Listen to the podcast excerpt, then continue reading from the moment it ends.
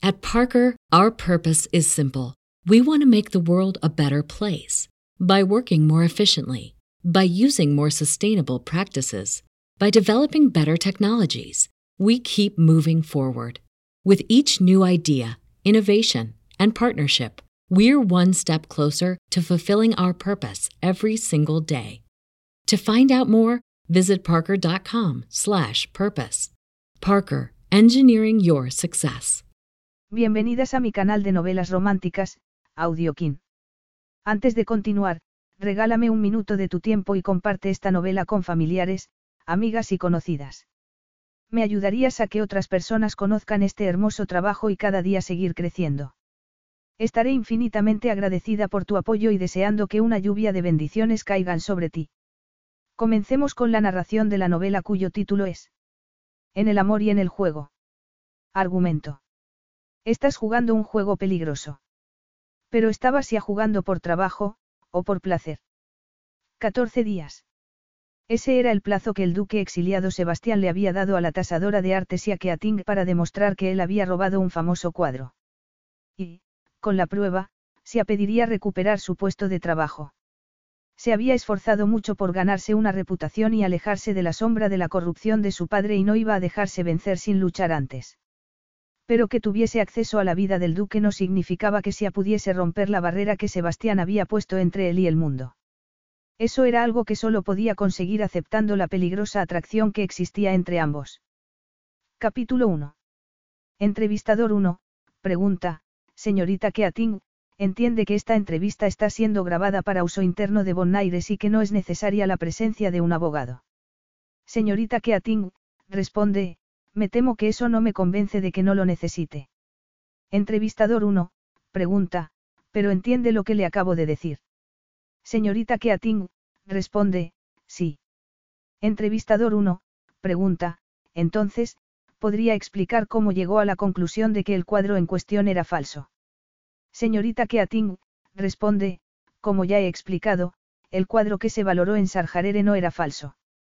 Entrevistador 1, pregunta, pero usted declaró que el cuadro Mujer enamorada, que salió a subasta después de una visita privada a la Galería de Arte Bonaires, en Londres, y que sufrió daños la noche del 21 de junio era falso.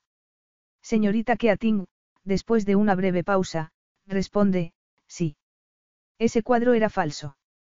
Entrevistador 2, pregunta, y asegura que ese cuadro era distinto al que usted valoró y certificó en Sarjarere y que atribuyó al pintor Etienne Durantez, que pertenecía al jeque Alama Brani.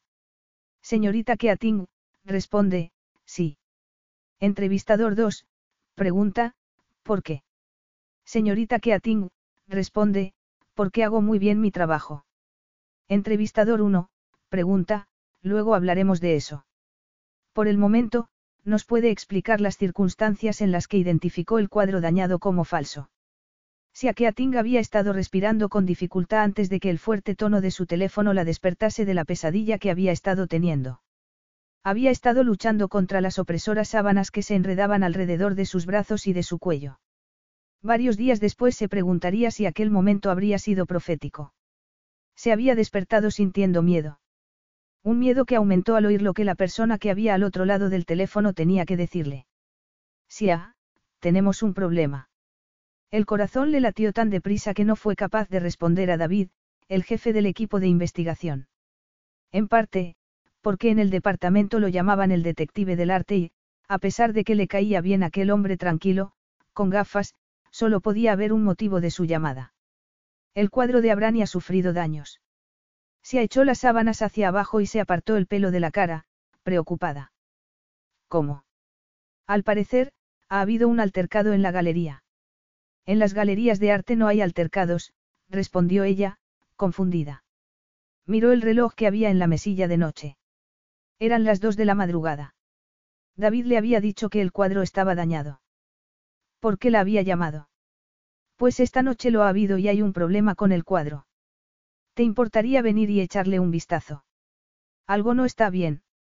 Durante el breve trayecto entre su pequeño estudio en Archway y la galería en Goodge Street, se asintió miedo. Miedo a que se terminase su carrera. Era como si David hubiese anunciado la llegada del apocalipsis. Porque, algo no está bien, solo podía significar una cosa. Que no sea falso, que no sea falso, que no sea falso. No podía serlo. Habían valorado el cuadro dos meses antes en Sarjarere y no era falso, porque ella lo había comprobado hasta tres veces. Siempre lo hacía.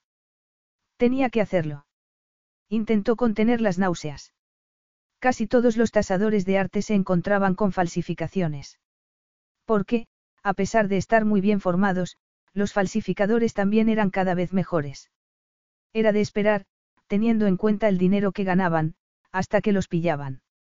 Sia intentó no pensar en la última vez que había visto a su padre en la cárcel. Había tenido la sensación de que todo en su vida, y en la de ella, había sido falso. Pero este no es falso, se repitió. Repasó la tasación. Se había hecho deprisa porque ella había estado sustituyendo a Sean Johnson, que se había puesto enfermo.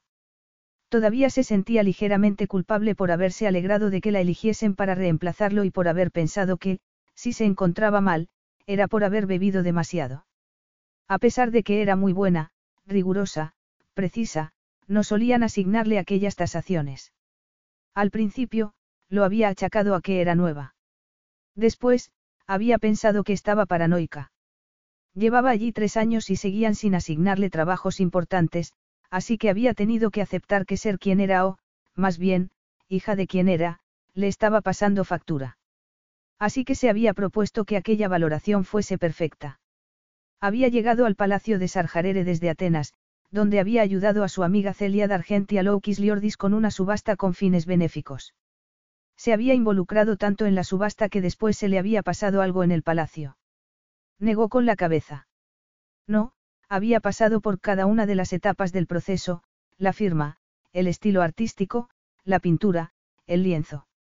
Había quitado el marco, había comprobado la parte trasera, todos los detalles habían sido correctos, la variación en los niveles de pintura, el espesor, la luz negra no había mostrado nada fuera de lo normal.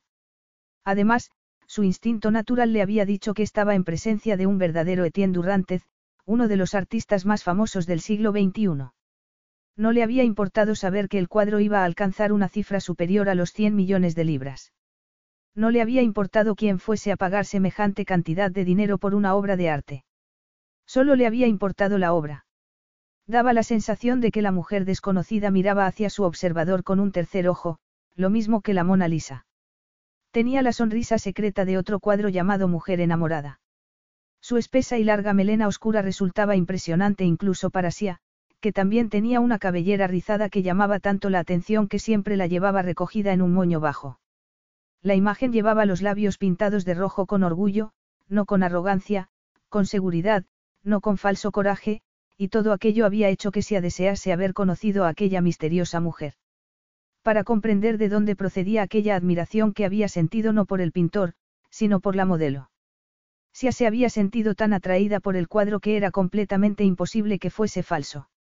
La firma, el estilo artístico, la pintura, el lienzo, pensó, repasándolo todo. ¿Y la procedencia? Se le cortó la respiración solo un instante. No le habían enseñado la procedencia del cuadro. Su jefe le había dicho que no necesitaba comprobarla porque eran unos documentos que le habían llegado a Sean. Y a pesar de que ella había preguntado, había oído lo de siempre, un suspiro. Había oído suspirar muchas veces durante los tres años que llevaba en Bonaires. Casi podía imaginarse a su jefe en esos momentos. Con sobrepeso, el rostro colorado y siempre sudando ligeramente, justo antes de hacer algún comentario condescendiente acerca de su juventud, de su género, de su aspecto o de su inexperiencia. Su jefe le había recordado que le estaba dando una gran oportunidad y que, en vez de hacer una montaña de un grano de arena, debía, en resumen, mantener la bonita boca cerrada y ponerse a trabajar. Sí, eso era lo que le había dicho. Y en esos momentos, mientras el metro llegaba a la estación de Goodge Street, Sia se reprendió por haberle obedecido en vez de haber hecho caso a su instinto. Se cerró el abrigo con fuerza para protegerse del aire frío de la noche mientras andaba entre cajas de comida rápida vacías y bolsas de basura negras para entrar por la puerta trasera de Bonaires, levantó su tarjeta para pasarla por el lector negro y abrió la pesada puerta. Normalmente, a las 2 y 40 minutos de la madrugada los despachos de paredes blancas estaban vacíos, pero esa noche había por lo menos 15 trabajadores y, a través de las ventanas de las salas de reuniones, se pudo ver al menos a dos directores de la empresa, uno de ellos, gritando por teléfono, muy enfadado. Tomó las escaleras que la conducirían tres pisos más abajo, donde se encontraba el enorme laboratorio que ocupaba toda una planta, golpeando frenéticamente con los tacones los escalones de hormigón para llegar hasta donde sabía que estarían David y el cuadro. Hizo caso omiso de las miradas de los asistentes del laboratorio mientras se dirigía hacia el largo banco que utilizaba David. Miró hacia la sala de rayos X que había a su espalda, la bombilla roja estaba apagada, lo que significaba que no se estaba utilizando la máquina. David estaba sentado delante del ordenador, viendo los resultados de las pruebas de rayos infrarrojos y ultravioletas. En cuanto la vio llegar, hizo que varios técnicos que estaban alrededor del cuadro dañado se marchasen y le hizo un gesto para que se acercase ella. Nada más ver la pintura, se dejó escapar un grito ahogado. Se sintió sorprendida, horrorizada, ante las manchas rojas que recorrían el cuadro, que debían haber sido de vino, pero el alcohol había empezado a mezclarse con la pintura que había debajo y el negro del pelo ya chorreaba por las pálidas mejillas y el collar de plata de la mujer enamorada apuntaba hacia el marco de un modo distinto al del cuadro original. El real. El que ella había tasado. Es falso, exclamó. Sí. Sia se dejó caer en la silla que había delante del cuadro. Este no es el cuadro que yo tasé, David. No habría cometido semejante error. ¿Has visto las fotografías que hay en mi carpeta? No, no me han dado acceso al archivo. Pero, ¿cómo se supone que vas a compararlo con la valoración inicial? Mira, Sia, deberías saber que. Pero Sia no estaba escuchando a David. Estaba mirando el vídeo que se estaba reproduciendo en la parte baja de la pantalla del ordenador de su jefe. ¿Qué es eso? Lo interrogó. David volvió a mirarla con preocupación antes de bajar la vista a la pantalla. La grabación de las cámaras de seguridad durante el incidente. Al parecer, dos hombres se pelearon justo delante del cuadro. Sia no pudo evitar llevarse la mano a los labios, sorprendida, al ver la pelea, durante la cual una copa de vino había ido a parar directamente al cuadro. ¿Es ese Sabior Sabatino? Sí, y el otro es su hermano santo. Los hermanos Sabatino eran conocidos por sus escándalos y la noticia de lo ocurrido en la galería debía de estar corriendo como la pólvora. ¿Puedes retroceder? Le preguntó a David. Había algo que le chirriaba y no sabía el qué. Volvió a ver la grabación varias veces, observó cómo el vino caía sobre la pintura, los gestos de sorpresa de los dos hermanos y del resto de personas presentes al ver cómo una obra de arte tan cara. Entonces se dio cuenta de que había una persona, solo una, que no giraba la cabeza, que seguía de espaldas al cuadro, casi con una sonrisa en los labios. Era un hombre al que se habría reconocido en cualquier parte, como cualquier otra mujer con sangre en las venas, aunque no le gustasen los multimillonarios con mala reputación. Entrevistador 1, pregunta, entonces, sospechó inmediatamente de Sebastián Roan de Luen. Señorita Keating, responde, el jeque Alam Abrani fue muy claro en sus instrucciones. No se podía vender el cuadro al señor Roan de Luen. Este había hecho muchas ofertas para adquirirlo durante los últimos diez años, todas por encima del precio de venta, pero el jeque las había rechazado. Entrevistador 2, pregunta, el señor Roan de Luen es duque, ¿verdad? Señorita Keating, responde, su padre fue duque en España antes de que le quitasen las tierras. Sin embargo, dado que esto ocurrió después de que Seb, después de que Sebastián heredase el título con 18 años, este pudo conservar el título, supongo. Entrevistador 1, pregunta, pero durante la noche que usted creyó descubrir que el cuadro era falso, no se acercó en ningún momento a él, no. Señorita Keating, responde, estuvo en la sala. Entrevistador 2, comenta, pero las imágenes de la cámara de seguridad muestran que no se acercó al cuadro en toda la noche. De hecho, se quedó después a declarar ante la policía, a la que se llamó para que tomase declaración por si se presentaba alguna demanda contra los dos caballeros involucrados en el altercado que causó el daño al cuadro.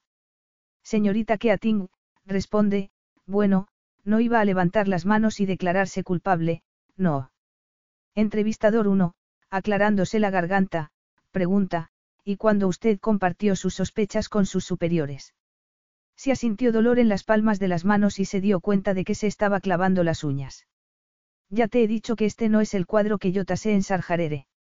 Después, había ido desde el laboratorio hasta los despachos de los directores, cinco pisos más arriba. Señorita Keating, por favor, ¿qué le parece más verosímil? Que se equivocase en la valoración o que tasase un Durrantez, que fue robado y sustituido por un cuadro falso antes de que llegase a Bonaires, que ha sido dañado durante un excepcional altercado durante el cual le ha caído vino. Sia no era tonta. Sabía lo que parecía aquello, entendía que pareciese imposible de creer, pero también confiaba en su instinto. Y sabía que jamás habría tasado por verdadero un cuadro falso. Era lo único que le había dado su padre antes de que lo detuviesen y encarcelasen, la capacidad de distinguir una falsificación a varios metros de distancia. Si pudiese compartir las fotografías que tomé en Sarjarere con David. Ya hemos hablado con el jeque, que se ha disculpado sinceramente por cualquier confusión. Se afrunció el ceño. Dudaba que el hombre al que ella había conocido mientras valoraba el cuadro se hubiese disculpado ante nadie en toda su vida. No era posible que hubiese admitido vender un cuadro falso de Durrantez. Pero. El expediente está precintado hasta que terminemos con nuestra investigación interna. Hasta entonces, señorita Keating, no puede hablar con nadie de sus sospechas. No puede mantener contacto con ningún trabajador de Bonaires, con la prensa ni con el duque de Gaeten. Se apalideció. No tenía sentido. Entendía que Bonaires quisiese mantener aquello en secreto, aunque el cuadro fuese falso, hasta contactar con el vendedor y con el posible comprador, pero ya habían hablado con Abrani. Todo el mundo había decidido que el cuadro era falso, pero se equivocaban. Habían robado el cuadro y el ladrón iba a salirse con la suya y la única que iba a ser castigada era ella. Su frágil reputación y su joven carrera estaban en juego. Todo por lo que había trabajado tan duro, por lo que tanto había luchado, pendía de un hilo. Cerró los ojos, se negaba a llorar delante del director. No, había aprendido hacía mucho a no permitir que la viesen llorar. Primero, su tía, a la que no le había gustado tener que cuidar de su sobrina de siete años mientras su madre iba de hombre en hombre. El ambiente en casa de Eleanor Lang había sido severo y muy conservador para una niña acostumbrada a que le diesen lápices de colores para que pintase en las paredes del estudio de su padre. ¿Cómo iba a haber sabido ella, con siete años, que no podía pintar en las paredes color crema del salón y del pasillo de su tía? Después de aquello, habían sido los niños en la escuela. Su pelo ya habría sido motivo suficiente de atención, aunque su padre no hubiese salido en todos los periódicos como el falsificador más célebre de Inglaterra.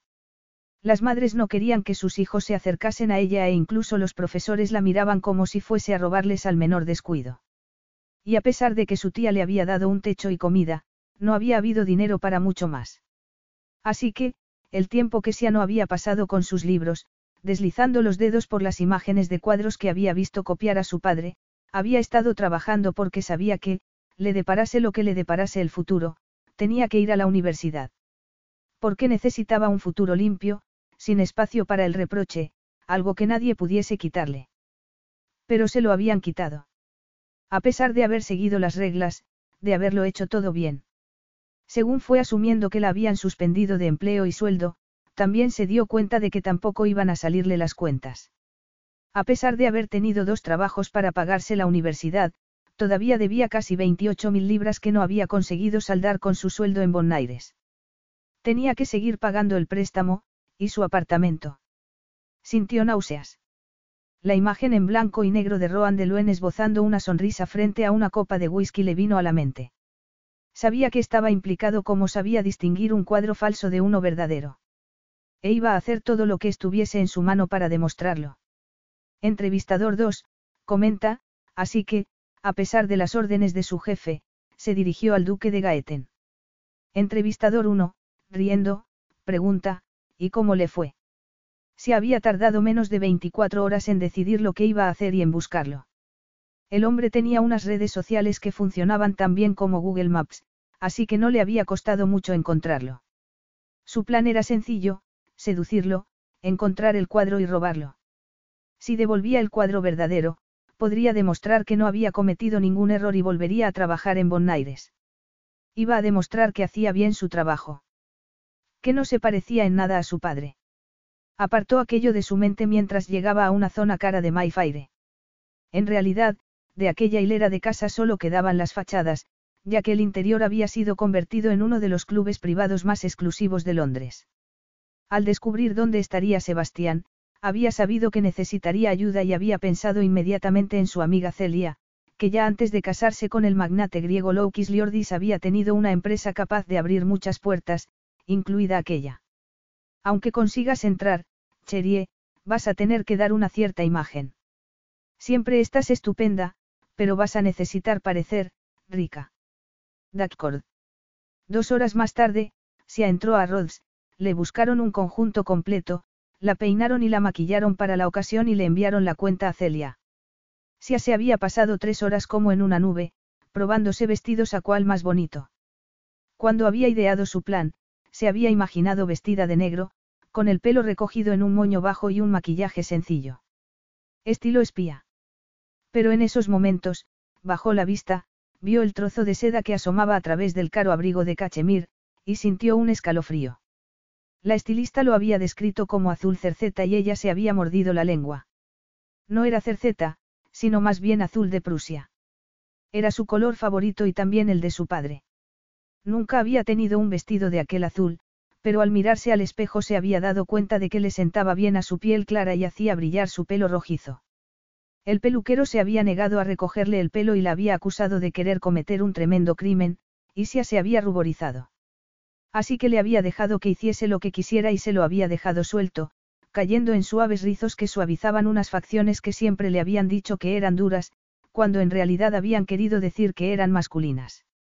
Cuando llegó a la puerta de Victoriana y vio al portero pensó que, a pesar de sus esfuerzos y de la implicación de Celia, iban a negarle la entrada. Y se sintió casi aliviada de poder volver a casa y hacerse un ovillo en el sofá. Pero el hombre la saludó por su nombre y le abrió la puerta. Se mordió el labio mientras una joven vestida con unos bombachos de tweed, camisa blanca y un chaleco, la saludaba sonriente y le pedía su abrigo.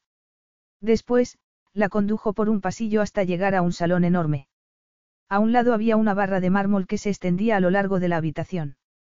Detrás de ella, varios camareros y camareras vestidos igual que la chica que la estaba acompañando le explicaba que alrededor de aquel salón había varias salas, la biblioteca, la sala del billar, el salón matinal, el invernadero de naranjos. Pronto se encontró instalada en un bonito taburete de madera de caoba y piel verde, delante de un hombre que la miraba expectante, sonriendo de oreja a oreja. ¿Cuál es su veneno? Sebastián Roan de Luen, pensó ella. El camarero interpretó su silencio como confusión e insistió, amablemente, con otra pregunta. ¿Qué sabores le gustan? El jengibre y el ron, decidió ella. No solía beber, pero decidió que le vendría bien para animarse. Una copa. Porque tenía la seguridad de que iba a tener que mantener la mente fría. Mientras el camarero le preparaba un cóctel, se estudió la habitación con la mirada, intentando no mostrar sorpresa al ver muchos rostros conocidos, pero se olvidó de todos nada más ver una figura alta y morena que había en la otra punta de la habitación, ligeramente inclinada sobre la bella mujer que le estaba hablando. Había encontrado al duque, pero tenía la sensación de que era ella la que había caído en la trampa. No podía apartar la mirada de él. Era como si estuviese alerta, como si, de repente, fuese consciente de todo, del roce de la seda contra su piel, del murmullo de voces que la rodeaba, del modo en que la luz brillaba en la piedra roja del collar de la mujer con la que él estaba hablando, pero, sobre todo, de él. Tenía un perfil impresionante. La sombra de la barba marcaba una mandíbula orgullosa que definía sus facciones y que hacía juego con el pelo ocre oscuro de su cabeza. A pesar de que la luz era tenue en aquel rincón en el que estaban Sebastián y su acompañante, si casi pudo distinguir el rico y tentador color miel de su piel. El exquisito corte de su caro traje enfatizaba sus hombros anchos, el vientre plano y unas caderas firmes. Por primera vez en mucho tiempo, Sia deseó tener un cuaderno de dibujo en el que plasmar sus rasgos, llenar la página de. Entonces, lo vio quedarse inmóvil. Fue una ausencia de movimiento casi imperceptible, de la que era probable que nadie se hubiese dado cuenta, salvo ella, que había estado observándolo. Sebastián Roan de levantó la cabeza y la miró a los ojos. Ella sintió que se le detenía el corazón, que dejaba de respirar, y estuvo a punto de jurar al ver que él esbozaba la misma sonrisa que había visto en la grabación de las cámaras de seguridad de Bonaires. Tal vez fuese el hombre más atractivo que había visto, tal vez tuviese una docena de lujosos hoteles por todo el mundo, tal vez tuviese un título nobiliario, pero también era el hombre que había destruido su carrera y su futuro. Isia no le iba a permitir que se saliese con la suya.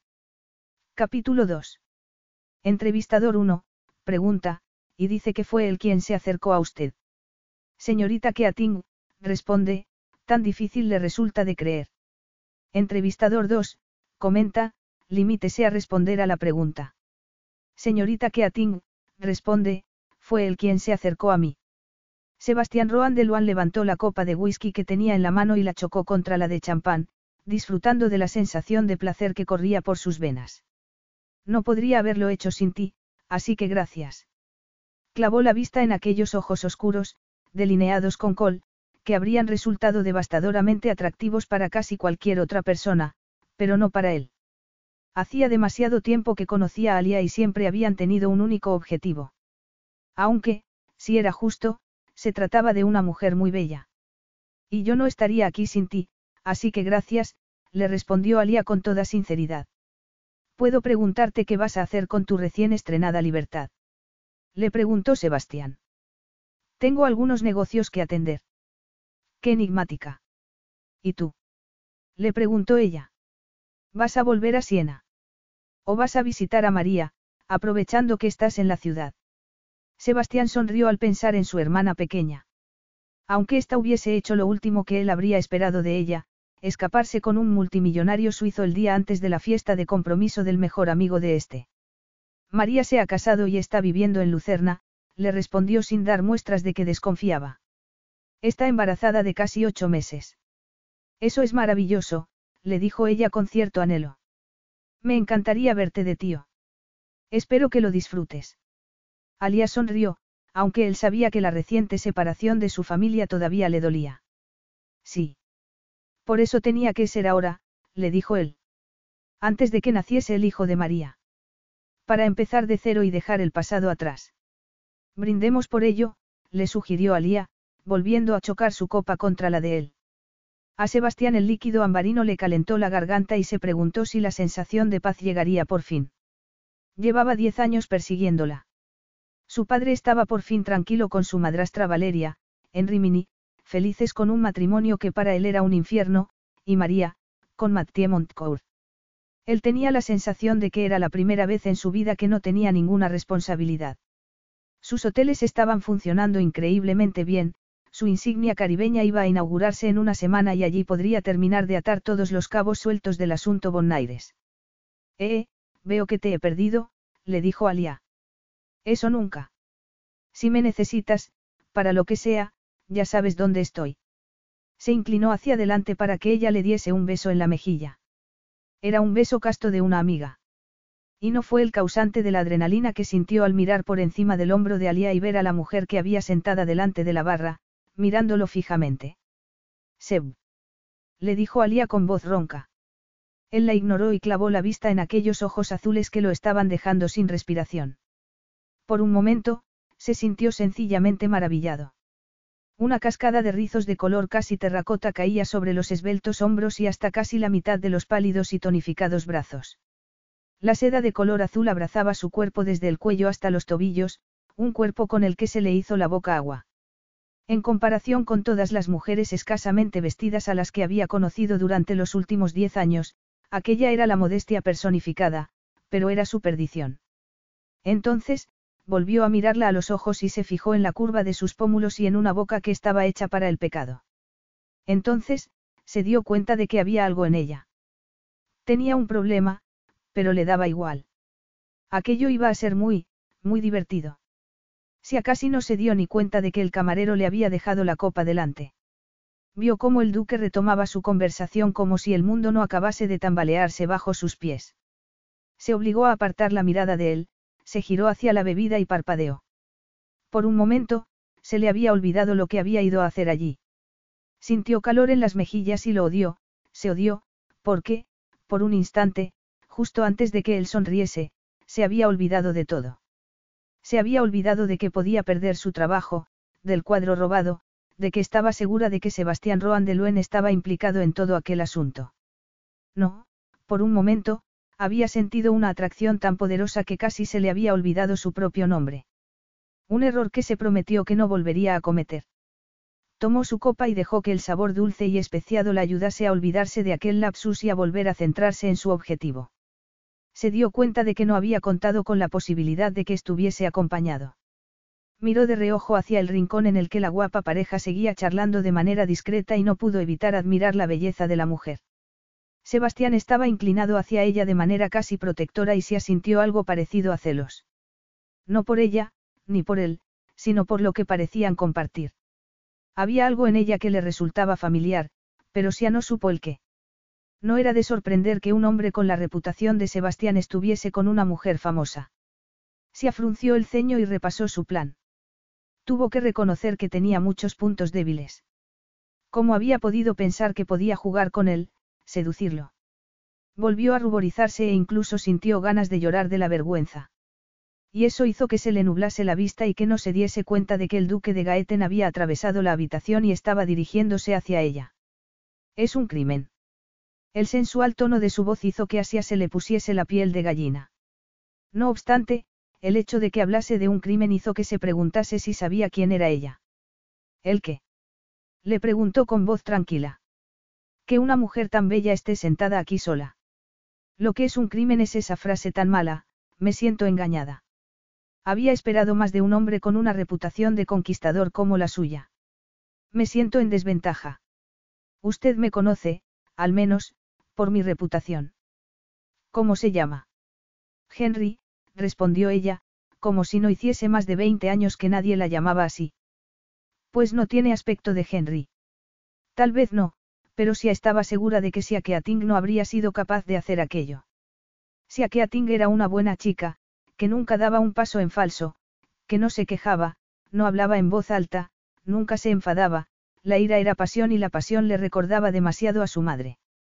Sin embargo, su padre la había llamado Henry a modo de apodo, era la abreviatura de su segundo nombre, tal vez Henry pudiese hacer aquello. No. ¿Y qué aspecto tengo? Mi perdición.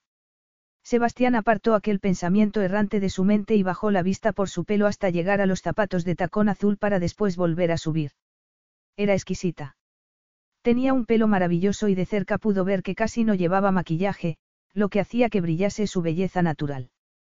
La tela del vestido centelleaba bajo la sutil iluminación del salón, las sombras realzaban sus esbeltas piernas, que tenía cruzadas por las rodillas, unas piernas tan largas que Sebastián pensó que, si se ponía de pie, debía de quedar más o menos a su altura. Llevaba el vestido atado al esbelto cuello y los brazos, delgados, pero estilizados, al descubierto. Había estado a punto de hacerle un comentario grosero. Era lo que se esperaba de él, pero entonces la había mirado a los ojos. Allí, debajo de aquella falsa chulería, había algo más. Algo que despertó en Sebastián una conciencia que siempre aseguraba no tener. Era la vulnerabilidad y eso merecía algo más de lo que había planeado ofrecerle. Biondina, le respondió por fin. Tenía la misma piel clara, el mismo pelo caoba, pero también había algo similar en sus ojos. Ya no, desde que se había acercado a ella, había desaparecido, pero había estado ahí antes. Justo después de que él se despidiese de Alia y la dejase dirigirse a un futuro mucho más feliz de lo que le había ofrecido su padre. Se había quedado mirando sus rizos mientras ella tomaba la copa que había encima de la barra. Había querido pensar en qué estaba pensando, porque era evidente que no tenía la cabeza en el presente, de eso estaba seguro. Perdón. De Frederick Leighton, le respondió él. Ya sé quién pintó Biondina. Su respuesta indignada hizo que Sebastián sonriese de oreja a oreja. Ah, trabaja en algo relacionado con el arte. Le preguntó él, fingiendo ignorancia. Era demasiado fácil jugar con ella, si a que Ating era muy mala actriz. Había algo en su tono, algo que hizo que se asintiese que estaba jugando con ella. Si Sebastián había robado el cuadro, era probable que hubiese investigado a Bonaires. Era una posibilidad en la que no había tenido tiempo de pensar hasta entonces y, si lo hubiese hecho, tal vez hubiese admitido que era Siakeating, pero le había dicho que se llamaba Henry, además, no podía evitar sentir ganas de retarlo. De vencerlo. Trabajo en Bonaires, le dijo, estudiando su reacción. Es una especie de marchante de arte. Como Christies. Se asintió que le ardía el pecho al oír que Sebastián mencionaba a la competencia. Sí, pero mejor, le contestó en tono condescendiente, un tono que no creía haber utilizado nunca. No ha habido un escándalo recientemente. Ella vio, fascinada, como Sebastián chasqueaba los dedos dos veces, como intentando recordar. Ah, ya lo sé. No dañaron un cuadro durante una subasta. ¿O era falso? ¿O ambas cosas? Sebastián se encogió de hombros y sonrió con falsa inocencia, pero para sí aquello fue como si le enseñasen un capote rojo a un toro, hasta que Henry tomó las riendas y transformó la ira en determinación y acción. Habló en el mismo tono que él, jugando y flirteando con la verdad. Al parecer, ambas cosas, comentó. Aunque, le cuento un secreto. Por supuesto, le dijo él, inclinándose hacia ella para escucharla. Yo no pienso que fuese falso. Al menos, no lo era antes de que lo robasen y lo sustituyesen por uno falso. Eso sí que sería un escándalo, le dijo él, como si la idea lo impresionase. Aunque no me imagino a una casa como Bonaires admitiendo algo parecido. A pesar de su sonrisa, Sia estaba muy tensa. ¿Por qué Sebastián tenía razón? Bonaires no iba a admitirlo. Por eso estaba ella allí, jugando al gato y al ratón con un playboy. Se habría salido corriendo, pero Henry se quedó donde estaba. Henry era la niña que pintaba en las paredes, que reía hasta no poder más, que se había puesto los vestidos de seda color turquesa que su madre había dejado en su casa de Peckham, que con seis años se había pintado los labios de rojo y se había probado sus tacones. Era el momento de ver qué podía hacer Henry de adulta. Me sorprende que un hostelero esté al día de lo que ocurre en el mundo del arte internacional. Sia tuvo que morderse el labio para no sonreír al ver el gesto de indignación de Sebastián cuando lo había llamado hostelero, y lo fácil que era bajarle el ego. Mis hoteles son de cuatro estrellas, los restaurantes tienen estrellas Michelin, son muchos los personajes famosos que me piden alojarse en las suites. Tengo un hotel en todas las principales capitales europeas y al menos dos de ellos son tan exclusivos que ni siquiera los conoce la prensa, uno de ellos está en una isla. Muy a su pesar, y a la arrogancia con la que le habían dado aquella información, Sia se sintió impresionada. ¿Por qué, si los artículos que había leído en Internet antes de ir allí contaban la verdad, la familia de Sebastián se había exiliado con poco más que la ropa que habían llevado puesta? ¿Y cómo encaja Leighton en todo esto? Le preguntó ella, como si su lista de logros la aburriese. Por primera vez desde que había llegado a su lado, Sia tuvo la sensación de que Sebastián se estaba mordiendo la lengua. Una reliquia de familia. Heredó un Leighton. Inquirió ella con sorpresa, sin poder evitar abrir mucho los ojos. Un par de ellos, le dijo él, encogiéndose de hombros. Mi padre sentía debilidad por el renacimiento italiano, Giotto, Fra Angelico, Filippo Lippi, sin embargo, mi madre prefería artistas del siglo XX, Rothko, Klee, Francis Bacon. Asia le maravilló tanto la idea de crecer rodeada de cuadros auténticos de los artistas que Sebastián había nombrado que no se dio cuenta de que éste titubeaba un instante al mencionar a su madre. Sin saberlo, Sebastián había evocado sus sueños de niñez, cuando se había imaginado paseando por amplios pasillos con las paredes cubiertas de obras de arte. ¿Y Etienne Durantez? Le preguntó. Entre otros, le respondió él, sin apartar los ojos de los de ella, sin inmutarse. Estaría equivocada. Antes de llamar a Celia había hablado con una antigua amiga de la universidad que estaba trabajando en Interpol. Esta le había dicho que no había oído nada del robo de un Durante y era evidente que Sebastián no necesitaba el dinero. De hecho, Sia no sabía para qué podía querer el cuadro, pero era evidente que había intentado comprarlo en varias ocasiones. Sin embargo, Sia no había encontrado ningún indicio de que hubiese intentado comprar ninguna otra obra del autor. Debía de tener algo en concreto con aquel cuadro. Tengo una mesa. ¿Le gustaría acompañarme? Sebastián casi pensó que iba a contestarle que no y le molestó sentir la adrenalina que lo invadió al verla sentir. Tal vez la hubiese reconocido, no sabía nada de ella. No le había parecido necesario investigarla. Además, estaba seguro de que era tan corrupta como todos los demás. Había llegado al palacio, había hecho su trabajo y se había marchado. Si él hubiese sabido que era tan resuelta, juguetona e inteligente como le había demostrado ser durante su breve conversación, tal vez habría hecho las cosas de otra manera. Porque estaba demostrando ser una digna adversaria. Una adversaria a la que merecía la pena conocer un poco mejor. Buscó con la mirada a uno de los camareros y éste los acompañó hasta una zona a la que solo tenían acceso los miembros del club.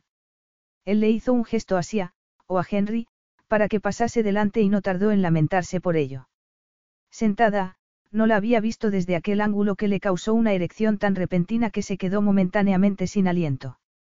El vestido, que le había parecido modesto, tenía en la espalda un escote que le llegaba hasta la curva del trasero, dejando al descubierto su cremosa piel y evidenciando que no llevaba nada debajo.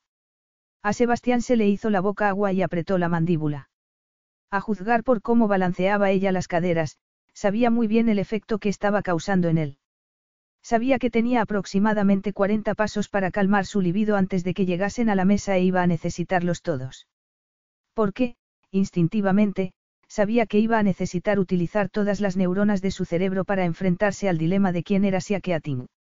Llegaron al invernadero de naranjos, desde el cual, durante el día, se veía un exquisito jardín. A esas horas de la noche fuera solo había oscuridad. El techo estaba salpicado de lucecitas que se reflejaban en las ventanas, creando un toldo de miles de estrellas sobre sus cabezas. Habían hecho que el jardín llegase al interior con cestas, guirnaldas de perlas y de corazones, enredaderas y plantas cuyos nombres él desconocía. Cada vez que entraba allí, se quedaba impresionado. También había enormes jaulas de color blanco, verde y negro, de distintas formas, unas tenían la parte alta redondeada y otras estaban cerradas. También estaban cubiertas de enredaderas que daban privacidad a las personas que había sentadas dentro. Las jaulas eran lo suficientemente grandes para que dentro cupiesen mesas y sillas, algunas podían albergar a grupos incluso de ocho o diez personas, eran increíbles y, a juzgar por la expresión de Sia, lo último que habría esperado encontrarse allí. Los acompañaron hasta una de las más pequeñas, en la que había una mesa redonda y mullidos asientos pegados a las barras. Encima de la mesa había dos copas de champán. El camarero desapareció discretamente. Sia se sentó a un lado y él, a otro. Sebastián no pudo evitar la sensación de que eran dos rivales enfrentados. Porque estaba seguro de que no era una coincidencia que si hubiese mencionado a Durrantez, se hubiese presentado con un nombre falso, y apareciese aquella noche en Victoriana, un club en el que no podía pagarse casi ni una copa con su sueldo, mucho menos, una membresía. Sebastián sabía bien cómo funcionaba Bonaires de puertas para adentro y no le había extrañado que el jeque los escogiese para traficar con un cuadro que había conseguido de manera ilícita. Pero cuando el jeque había aceptado que el cuadro había sido falso desde el principio, él había saboreado por fin el sabor de la victoria, y de la venganza contra Abrani, por él y por los demás. Lo último que había esperado era que Bonaires le enviase a una Matari vestida de seda azul. Estábamos hablando de arte. Siento curiosidad, le dijo, y era cierto. ¿Qué es lo que más valora de un artista? Sia intentó no fruncir el ceño al oír aquella pregunta.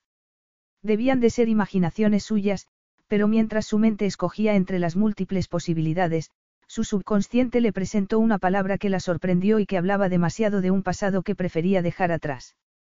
La autenticidad. En ese caso, es una mujer con buen ojo, respondió Sebastián de inmediato. Me lo tomaré como un cumplido, proviniendo de un hombre con buen ojo. Él sonrió más y así le horrorizó darse cuenta de que le gustaba. Se refiere a mi amiga. Es muy bella, admitió Sia. Usted también. Sia tuvo que hacer un gran esfuerzo para no bajar la mirada, para no rechazar el piropo ni encogerse ante él. ¿No está de acuerdo? Le preguntó él, que parecía intrigado y la observaba casi con fascinación. Me parece que mi belleza es irrelevante en comparación con la suya.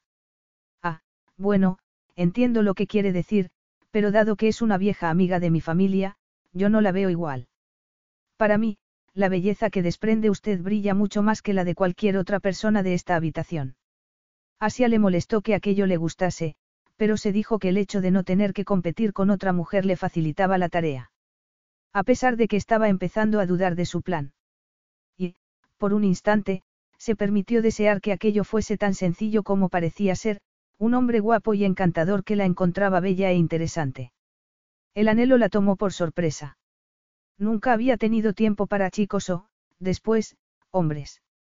En el colegio su objetivo siempre había sido ir a la universidad, desesperada por marcharse de la fría casa de su tía. Y en la universidad. Solo había pensado en no gastar dinero, así que se había pasado las noches del viernes y del sábado en la biblioteca y después se había ido a casa. Y, aunque se hubiese sentido un poco sola, lo había aceptado. Porque había conseguido su título y un trabajo que le gustaba y que le hacía, casi siempre, feliz. El roce de su dedo pulgar en la mejilla hizo que se volviese a la realidad. Sintió un escalofrío, se le aceleró el pulso y, solo por un momento, deseó que la besase. Él bajó la vista a sus labios y se allegó a pensar que él también lo deseaba. Tenía una pestaña, le dijo él, rompiendo la magia del momento. Sia pensó que no podía hacer aquello. Que había algo en Sebastián Roan de Luen que iba más allá del hombre arrogante y mujeriego y que hacía que fuese peligroso. Demasiado peligroso. Debería marcharme. Capítulo 3. Entrevistador 2, pregunta, y se marchó. Entrevistador 1, pregunta, no lo entiendo. Ni siquiera le preguntó si había robado el cuadro. Señorita Keating, responde, Bonaires no piensa que nadie robase un cuadro. Entrevistador 1, pregunta, no, pero usted, sí. Por eso está aquí, ¿verdad? Señorita Keating, responde, sí. Entrevistador 2, pregunta, entonces. Señorita Keating, responde, si me dejan terminar. Sia no se atrevía ni a mirar a Sebastián. Debería marcharme. ¿Quiere hacerlo? Sí. No. Él la retuvo con su mirada, una mirada que le hablaba de desafío y de tentación. Se habría salido corriendo, pero Henry, Sia era una mezcla de todas las cosas que le habían ocurrido después de la detención de su padre. Henry era la parte apasionada, intrépida e inconsciente de su madre y la centrada, creativa y calculadora de su padre. Henry llevaba demasiado tiempo encerrada y, en esos momentos, quería jugar. Sintió deseo cuando Sebastián clavó la mirada en sus labios y la sensación le gustó y le dio miedo a partes iguales. Nunca se había sentido así. Lo que yo quiera no importa. Qué raro, le dijo él, inclinando la cabeza hacia un lado, como para observarla desde un ángulo diferente. Yo no suelo hacer eso nunca. ¿El qué? Le preguntó ella, confundida. Contenerme. La arrogancia con la que lo dijo hizo que se separase los labios, sorprendida, y que le hiciese una pregunta casi sin pensarlo. No tiene autocontrol. No es que no lo tenga, es que no lo necesito. Como si le acabasen de echar un jarro de agua fría por encima, se asintió que la atracción que había pensado sentir desaparecía ante semejante muestra de arrogancia. Era aquel el motivo por el que Sebastián pensaba que podía llevarse el cuadro. ¿Por qué sí? ¿Por qué no había ningún motivo para que no lo hiciese? Dado todo lo que eso había supuesto para ella, se sintió furiosa. Dio un sorbo a su copa de champán para ganar algo de tiempo. Estaba tan enfadada que podría haberse marchado en ese momento. Lo habría hecho si no hubiese sospechado que eso era exactamente lo que él quería que hiciese. Sebastián se dio cuenta de que estaba funcionando. Por un momento, había deseado besarla tanto como el Durrantez, pero se había contenido porque no podía hacerlo. Dio un sorbo a la copa de champán y miró a su alrededor para intentar aliviar el fuerte impacto que la belleza de tenía en él. Se preguntó si solo hacía un par de meses que, en París, su amigo Theo Tersi lo había acusado de estar harto de todo. Sebastián contuvo una carcajada al recordarlo. Se preguntó qué pensaría el multimillonario griego si lo viese allí, sobre todo, porque desde que estaba casado y estaba esperando un hijo había desarrollado algo parecido a un código ético. Jamás lo habría imaginado. Teo no solo se había casado, sino que lo había hecho con una reina e iba a ser el padre de una princesa. No obstante, aunque no le hubiese mentido así al decirle que no necesitaba autocontrol, lo cierto era que el concepto no le era ajeno. Efectivamente, le había sido muy familiar a partir de los 18 años, cuando todo su mundo se había derrumbado y su padre se había negado a hacer nada al respecto o había sido incapaz de hacerlo. Tras haber tenido que sacar a su familia de la ruina a una edad tan temprana, se había quedado con la sensación de que nada volvería a ser real ni duradero en su vida, y había pasado los siguientes años centrado en construir un imperio que podía rivalizar con el que los duques de Luen habían tenido. Durante ese tiempo, el hecho de haber sido capaz de proporcionar un techo para su padre y su madrastra, y otro distinto para él y su hermana pequeña, para la que se había convertido en su guardián, le había dejado con la sensación de que se merecía desahogarse un poco. Así que lo había hecho. Cómo había querido y con quién había querido. ¿Qué hace para divertirse, Henry? Si le soy sincera, no lo sé, habría respondido Sia, pero Sebastián le había hecho la pregunta a Henry, así que respondió. Aparte de tomarme una copa con un conocido Playboy. Me está diciendo que ya ha estado con otros conocidos Playboys. En esa ocasión, la arrogancia de su pregunta hizo sonreír a Sia. Era como si las facciones de Sebastián se relajasen cuando hablaba con sinceridad, como si agradeciese poder quitarse la careta que tenía que llevar puesta de manera constante. Sia volvió a pensar en la pregunta y sintió que se le encogía el corazón. ¿Cuándo había sido la última vez que se había divertido? Cuando había reído hasta ponerse a llorar. Desde que había aceptado el trabajo en Bonaires, había trabajado todas las horas que había podido, desesperada por demostrar su valía, por demostrar que ella no era su padre. Su sueldo no daba para mucho tras pagar el alquiler, algún viaje, la comida y los productos básicos.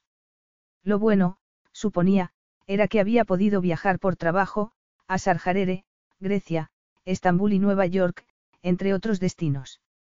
Durante ese tiempo, los pocos amigos que había hecho en el colegio o en la universidad también habían tomado distintos caminos. Había hecho algún amigo en el trabajo, como Celia, pero ésta estaba felizmente casada y formando una familia. E incluso con ella, con la que tenía una amistad, no había compartido momentos divertidos precisamente. Qué duro que tenga que pensar tanto para responderme a esa pregunta. Se levantó la vista y se dio cuenta de que Sebastián estaba mirándola fijamente otra vez. Se está haciendo tarde. Tiene responsabilidades.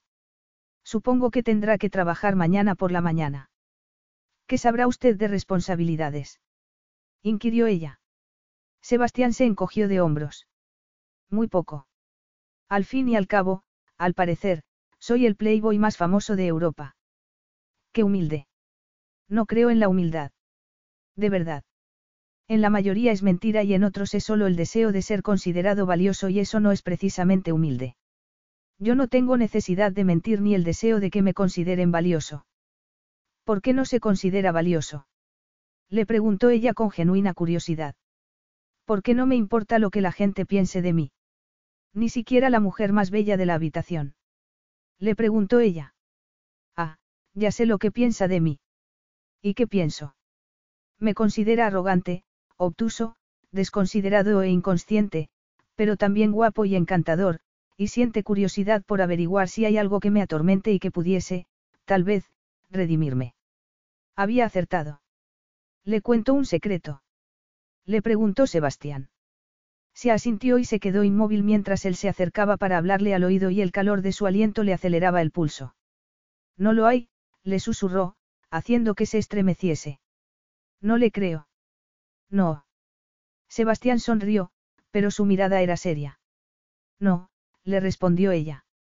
Se me da muy bien descubrir falsificaciones. Aquella acusación le tocó una fibra sensible que Sebastián no había sabido que tenía. Lo enfadó. No era la primera vez que lo llamaban falso, pero no de aquella manera.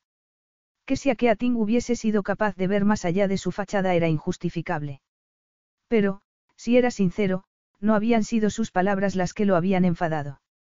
Se había enfadado al darse cuenta de que había querido besarla. No es la única, Sia, le respondió por ese motivo. Ella echó la cabeza ligeramente hacia atrás, como si hubiese recibido un golpe, y apretó la mandíbula. Sebastián odiaba la violencia contra las mujeres, aunque fuese verbal, pero sintió que no podía parar. Aunque ser capaz de descubrir falsificaciones está muy bien, teniendo en cuenta su trabajo. Tengo que decir que Bonaires ha superado todas mis expectativas, mandándome un cebo tan tentador. No sé por qué sentirme más ofendida, si por el hecho de que me llamen cebo o porque piense que me han mandado de Bonaires. La idea de venir ha sido mía, don Sebastián Roan de Luen. Tal vez esté exiliado, pero sigo siendo duque, señorita Keating, le dijo él. Discúlpeme, su gracia, ha sido un lapsus, se me ha ido la lengua, le replicó ella con falsedad. Él contuvo un gemido al pensar en lo que le gustaría que aquella mujer le hiciese con la lengua. Si la idea ha sido suya y no de Bonaires, ¿por qué ha utilizado un nombre falso? Y si sabía que era falso, ¿por qué ha mantenido la farsa durante tanto tiempo? Tal vez, porque quería ver hasta dónde estaba dispuesta a llegar. Hasta el final, le respondió ella con determinación. Y, solo para que no haya malentendidos entre nosotros, ¿cuál sería ese final? Demostrar que ha robado el cuadro. Ah, el cuadro que el propio jeque Abrani ha declarado que era falso. No lo era, replicó Sia. Y está segura de que no cometió un error. Ella frunció el ceño y Sebastián pensó por un instante que lo que había en sus ojos era algo más que ego profesional. Estoy segura. Robó el cuadro y lo sustituyó por una falsificación. No tengo ni idea de por qué hizo que lo dañasen, ni por qué Abrani ha declarado que el cuadro era falso desde el principio. Y, si le soy sincera, me da igual.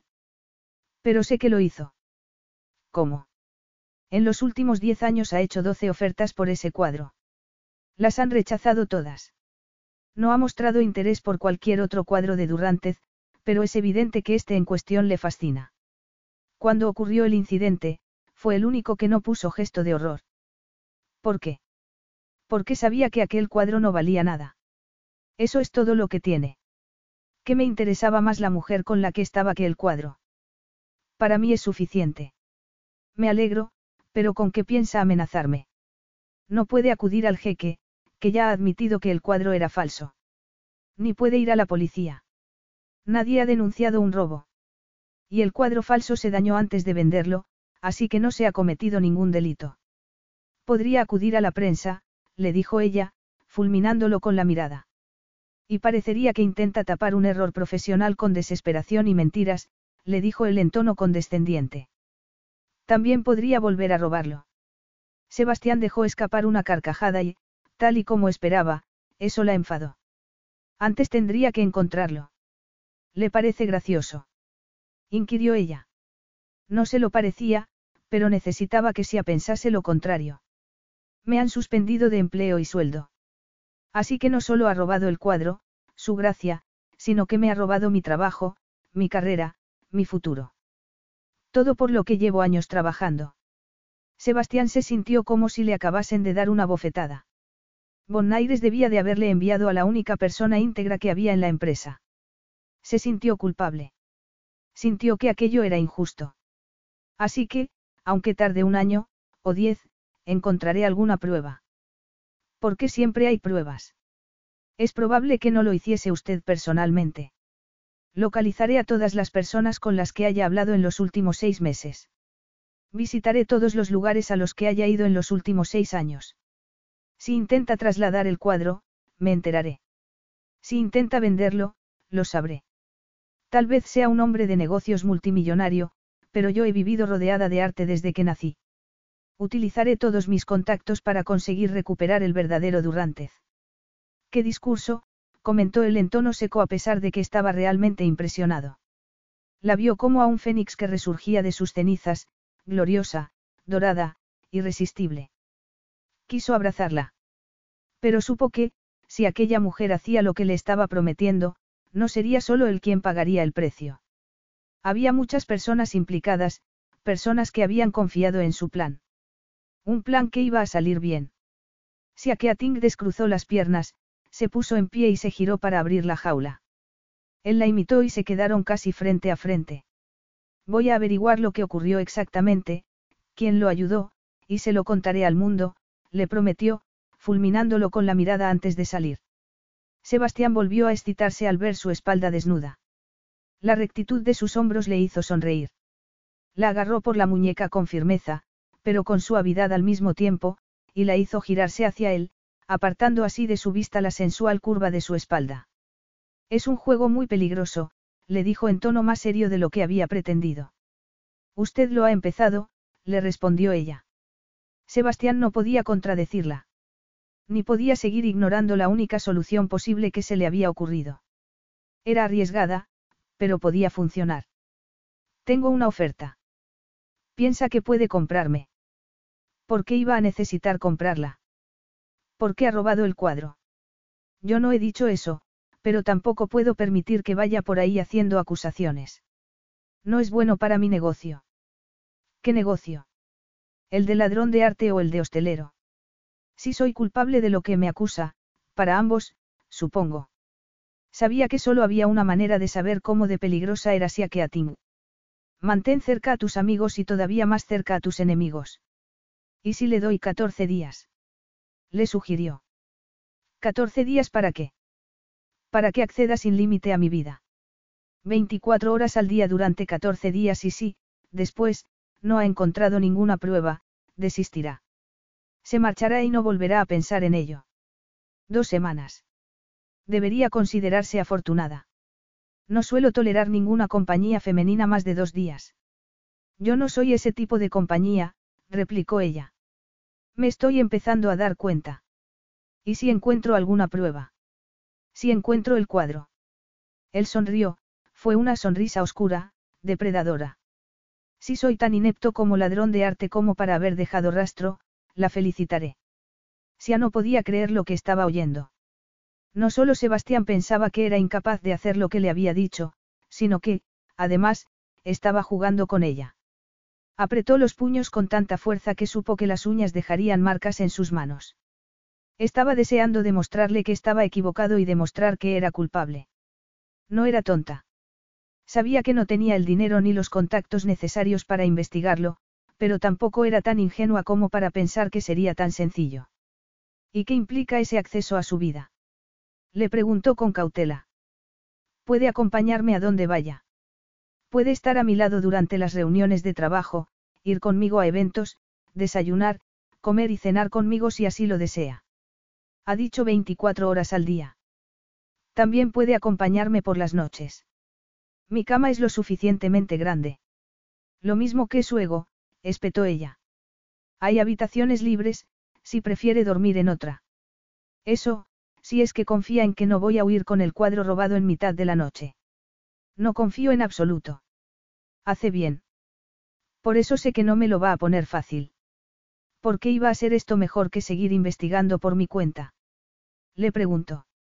Él se quedó pensativo.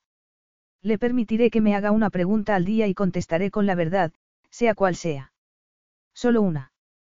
Es más de lo que le he ofrecido a cualquier otra mujer que ha pasado por mi vida. Ella lo creyó. Pensó que aquella era su única oportunidad. Era más de lo que había esperado conseguir. Está bien. Acepto. Va a ser un cambio muy importante en su vida. No será un problema. No tiene marido ni amante que vaya a ponerse celoso. No, pero sé defenderme sola. Me alegro. Su respuesta la enfadó. No quiere que sus abogados redacten ningún documento. Le preguntó. Me conformo con un acuerdo entre caballeros, le dijo él. No es un caballero. Entonces, tal vez quiera que sus abogados redacten esos documentos. Ella se quedó callada. Eso pensaba, le dijo él, sacando una tarjeta de visita de su bolsillo y entregándosela. En ese caso, nos veremos mañana a las nueve de la mañana. Se lo vio marchar y se sintió como cuando el sol se ponía y caía el frío de la noche. El juego ha empezado, Sebastián, pensó. Capítulo 4.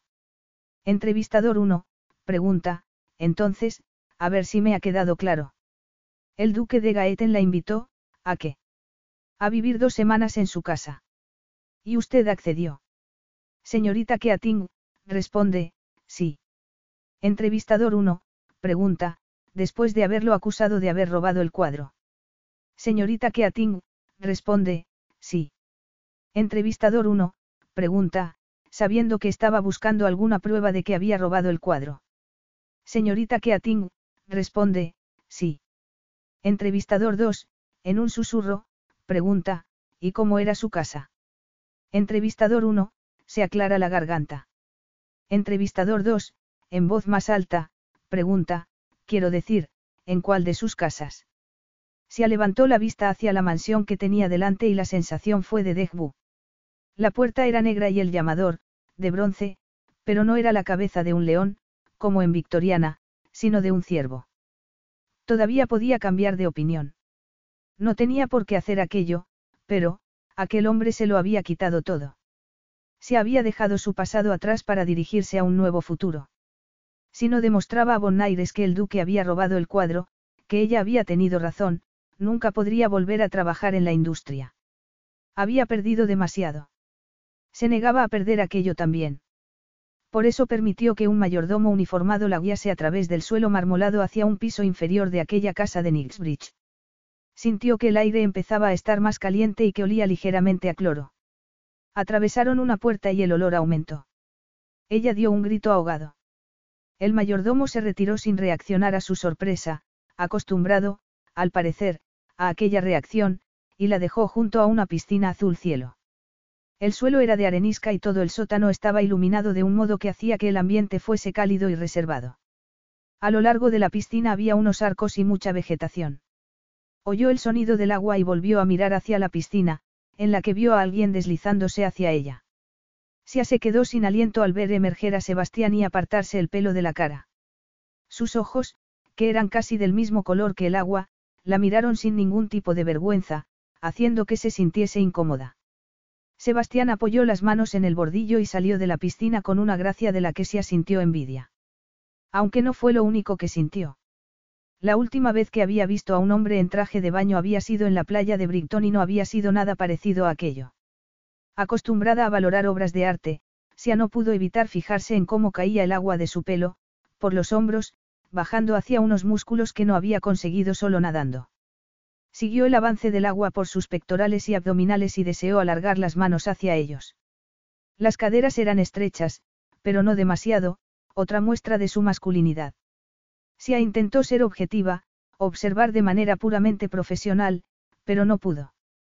Tal vez hubiese estudiado el cuerpo humano más que muchos médicos y trazado con las manos frías esculturas de mármol, pero nunca había visto a un hombre de carne y hueso así y no pudo evitar ruborizarse. Era sobrecogedor. Lo miró a los ojos y se dio cuenta de que él también lo sabía. Nos gusta mantener la temperatura aquí abajo, comentó, tomando una toalla, sin romper el contacto visual, por motivos obvios. Puede tomar prestado un traje de baño cuando quiera. Prefería no ponerme lo que se haya dejado su novia, respondió ella en tono ácido. Son para los invitados. Mi novia no necesita traje de baño, le respondió él. Se giró y se deseó clavarle las uñas en la definida musculatura de la espalda y aprovechó mientras se ponía la toalla alrededor de las caderas para intentar salir de aquel encantamiento. ¿Quiere desayunar? Le preguntó Sebastián. Atravesaron la puerta por la que había entrado Sia para volver a la parte principal de la casa. Los pies desnudos de él fueron dejando marcas en el suelo. Sia deseó pisar encima, seguir sus pasos, meterse en aquel extraño mundo de mayordomos, piscinas cubiertas y baños sin ropa que, sin duda, no era el suyo. Sebastián supo que Sia lo estaba siguiendo mientras recorría los pasillos de su casa de Londres. Nunca le había importado ir directamente de la piscina a desayunar, Nunca le había molestado ir descalzo, con el pelo todavía mojado, pero había algo en sí, tan estirada y tan vestida, que hizo que se sintiese incómodo. Se puso el albornoz blanco que el mayordomo le había dejado junto a la mesa del desayuno. Había tenido la esperanza de que su imaginación le hubiese jugado una mala pasada. Se había intentado convencer de que su belleza no lo afectaba, de que había sido fruto de las luces, de su inesperada aparición, incluso del reto que le había presentado. No había esperado sentir aquella, tensión. Y no sabía si ella también la sentía. En ocasiones parecía que sí y otras, que no. Le hizo un gesto para que tomase asiento antes de sentarse él. Pasó la vista por la mesa del desayuno. Había café recién hecho, fruta fresca, cruasanes, una selección de carnes frías e incluso huevos duros. Estuvo a punto de echarse a reír. Se preguntó qué diría si así le contaba que, Normalmente, solo se tomaba una tostada. Dudó que lo creyese. ¿Quiere café? Le ofreció, empezando a servirle una taza antes de que asintiera. Así que esto es lo que hace todo el día. Le preguntó ella. Nadar, comer y disfrutar del lujo. ¿Quiere saber lo que hago? inquirió él en tono más bien presuntuoso, poniéndose a la defensiva.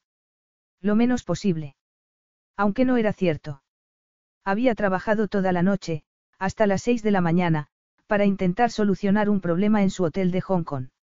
En realidad, estaba agotado, enfadado, y aquel era el enésimo café que se tomaba desde hacía ocho horas, pero no iba a contárselo.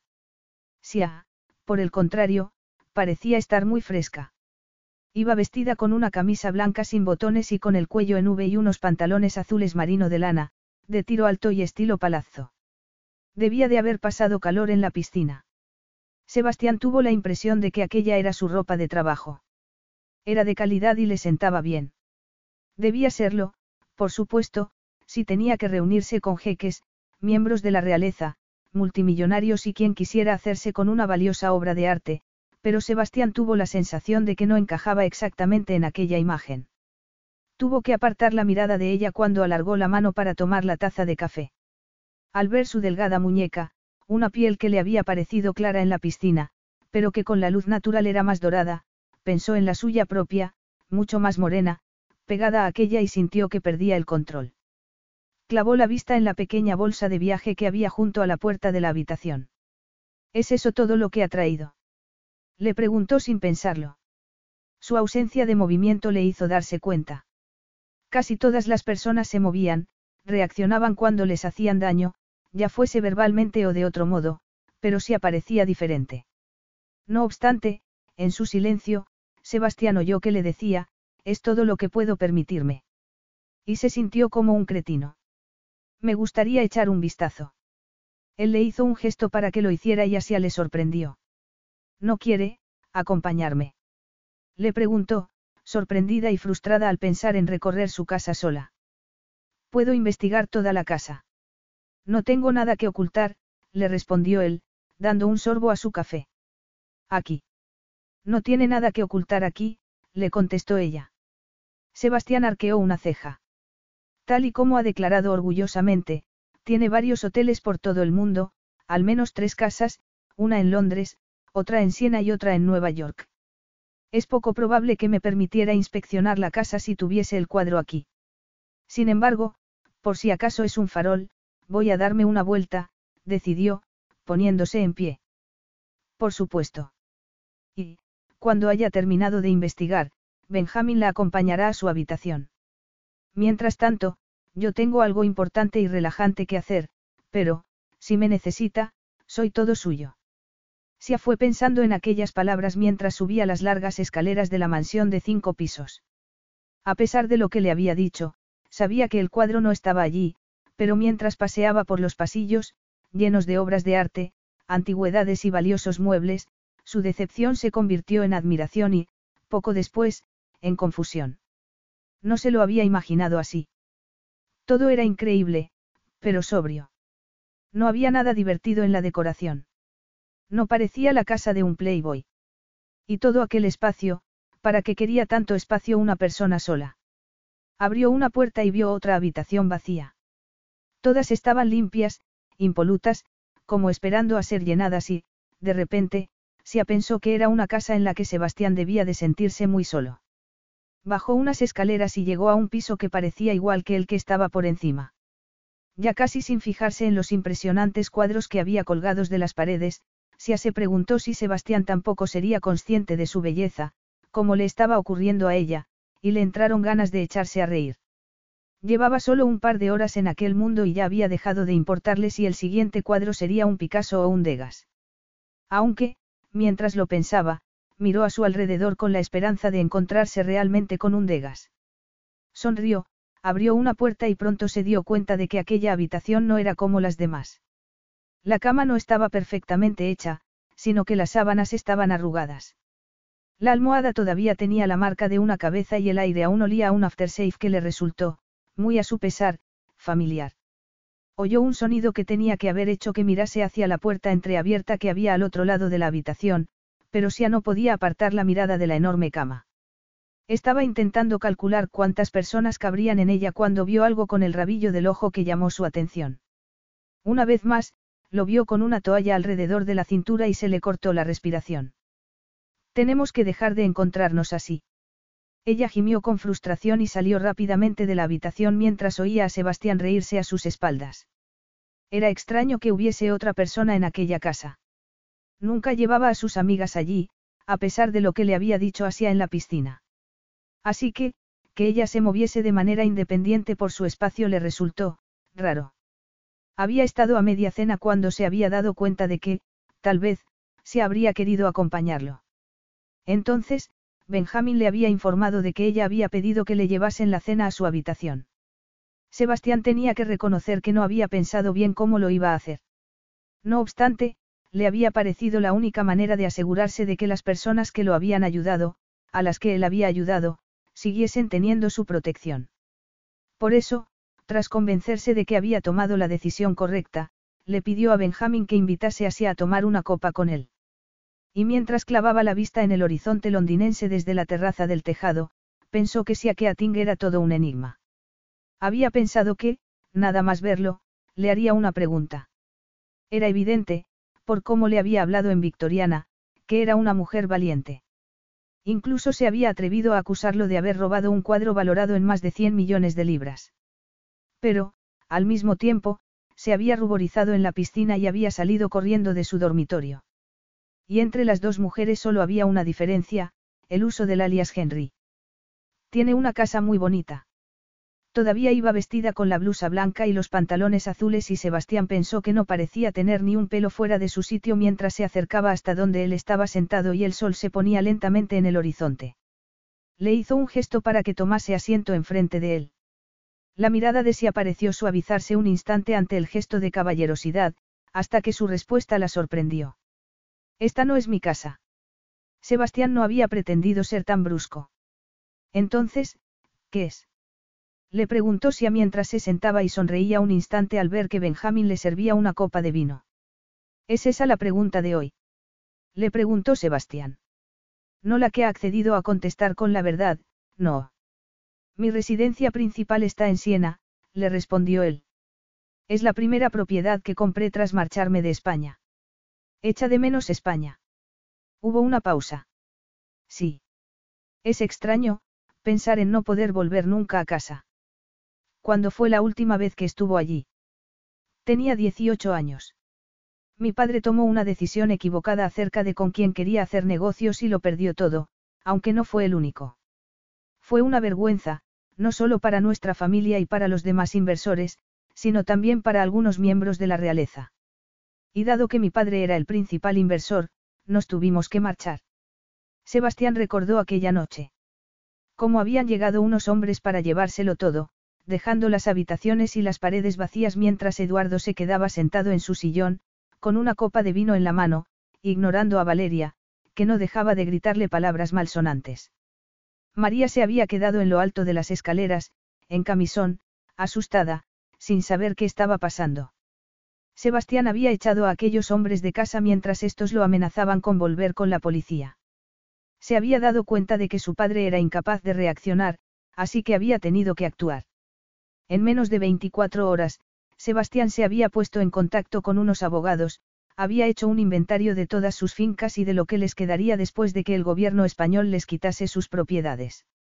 Con la ayuda de algunos empleados de la casa, María había preparado una maleta. Le había pedido a Valeria que se ocupase de ella y de su marido mientras vigilaba que no se llevasen los objetos que habían pertenecido a su madre antes de casarse con Eduardo. Aunque estos no habían estado en la familia mucho tiempo más. Durante los siguientes meses, Sebastián se había visto obligado a venderlo casi todo. Lo único con lo que se había quedado era para María, un collar de su madre que nunca se quitaba. Él no se había quedado con nada. En parte, porque solo había una cosa que quería de su niñez y, casi 20 años después, lo había conseguido. Fue más duro para María, dijo por fin, muy serio. Solo tenía ocho años cuando ocurrió. Tener que dejar a sus amigos, su colegio, fue difícil. Se asintió pena por la hermana de Sebastián. Ella había tenido siete años cuando toda su vida había cambiado, pero no pudo evitar preguntarse. ¿Y para usted? ¿Es esa su pregunta de hoy? No, le respondió ella con frustración. Él la miró un instante, antes de darle un sorbo a su copa. Sebastián estaba tomando vino tinto, mientras que ella había preferido blanco. Lo vio tragar y se sintió extrañamente hechizada por el movimiento. La brisa de la noche alivió el calor de su piel y miró hacia el horizonte.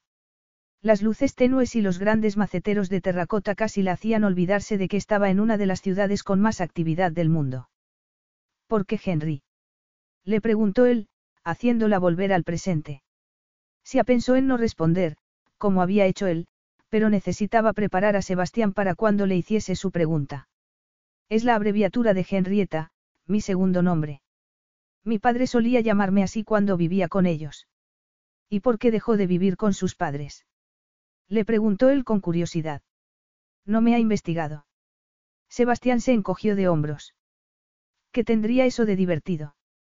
Tenemos 14 días para conocernos. ¿De verdad no lo sabe? Le preguntó ella. Mi padre era Honke Ating. Él frunció el ceño. Él. Sí, el falsificador más célebre de Europa, que alcanzó unos beneficios de unos 10 millones de libras. Que fue entregado a la policía por su esposa. Ese Honke Ating, sí, le respondió ella. Como ve, estoy acostumbrada a convivir con la infamia. Al decir aquello, cuyo objetivo era herir el ego de Sebastián, se asintió que se abría en ella una herida que había creído cicatrizada. Sin embargo, continuó hablando. Después de que detuviesen a mi padre y del escándalo de la traición de mi madre, me fui a vivir con mi tía Eleanor, que era todo lo contrario que su hermana Michaela. Conservadora, sensata, soltera. Cuando se ocupó de mí tenía poco dinero y ninguna obligación real. Era familia, por supuesto que tenía una obligación, comentó Sebastián. Me llevó a un buen colegio y me puso los límites de los que había carecido mi vida hasta entonces. ¿Y dónde está su madre ahora?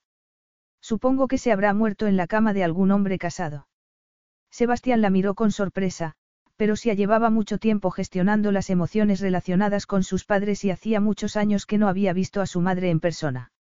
¿Y por qué decidió dedicarse a la tasación de obras de arte? Lo llevo en la sangre, le respondió ella de inmediato, como si nunca hubiese tenido elección. Mientras Sebastián intentaba aunar toda la información que se le había dado e imaginaba lo difícil que debía de haber sido intentar tener éxito en un mundo en el que su apellido estaba unido al de un hombre que se había dedicado a engañar, se sintió muy impresionado y también enfadado. Enfadado porque no se suponía que tenía que haber sido si a quien valorase el cuadro. No, tenía que haber sido Sean Johnson, un hombre que se habría merecido el castigo que Bonaires le iba a poner a Sia. Sebastián no pudo evitar frotarse la mandíbula. Una vez más, se sintió culpable. Le había complicado la vida a Sia que a y en esos momentos no sabía cómo compensarla por ello sin perder todo lo que tanto le había costado conseguir. Haga la pregunta, le pidió. ¿Por qué dijo el jeque Abrani que su cuadro era falso, si no lo era? Entrevistador 1, pregunta, ¿Por qué le preguntó eso? Señorita Keating, responde, ¿por qué no se lo esperaba? Entrevistador 2, pregunta, ¿por qué no le preguntó directamente dónde estaba el cuadro? Señorita Keating, responde, ¿por qué no me lo habría dicho? Entrevistador 2, comenta, pero había prometido responderle la verdad. Señorita Keating, suspirando, responde, me habría dicho que estaba en una caja fuerte, o algo parecido, o que no lo sabía. Lo que podría haber sido verdad, ya que podía haberle pedido a alguien que se llevase el cuadro y lo tuviese escondido durante un tiempo. Entrevistador 2, comenta, ya. Entrevistador 1, pregunta, ¿y por qué le preguntó por el jeque? Era lo último que Sebastián había esperado que saliese de su boca. Había sentido curiosidad por ver qué rumbo tomaba si y ésta lo había sorprendido. No estoy seguro de poder responder a esa pregunta, empezó. Inténtelo, le dijo ella en tono frío. Sebastián miró hacia lo lejos. El jeque no admitirá el robo porque no le interesa que se monte un escándalo al respecto. ¿Por qué? Si hay una investigación, intervendrá la policía. Pero el robo le ha costado 100 millones de dólares, le dijo Sia. Pues imagine la cantidad que quiere proteger de una investigación criminal. Últimamente han empezado a investigar a representantes de Estado que aceptan sobornos y hacen tratos bajo la mesa. ¿Qué quiere decir? Él suspiró, no había imaginado que la conversación tomaría aquellos derroteros. ¿Qué sabe del jeque?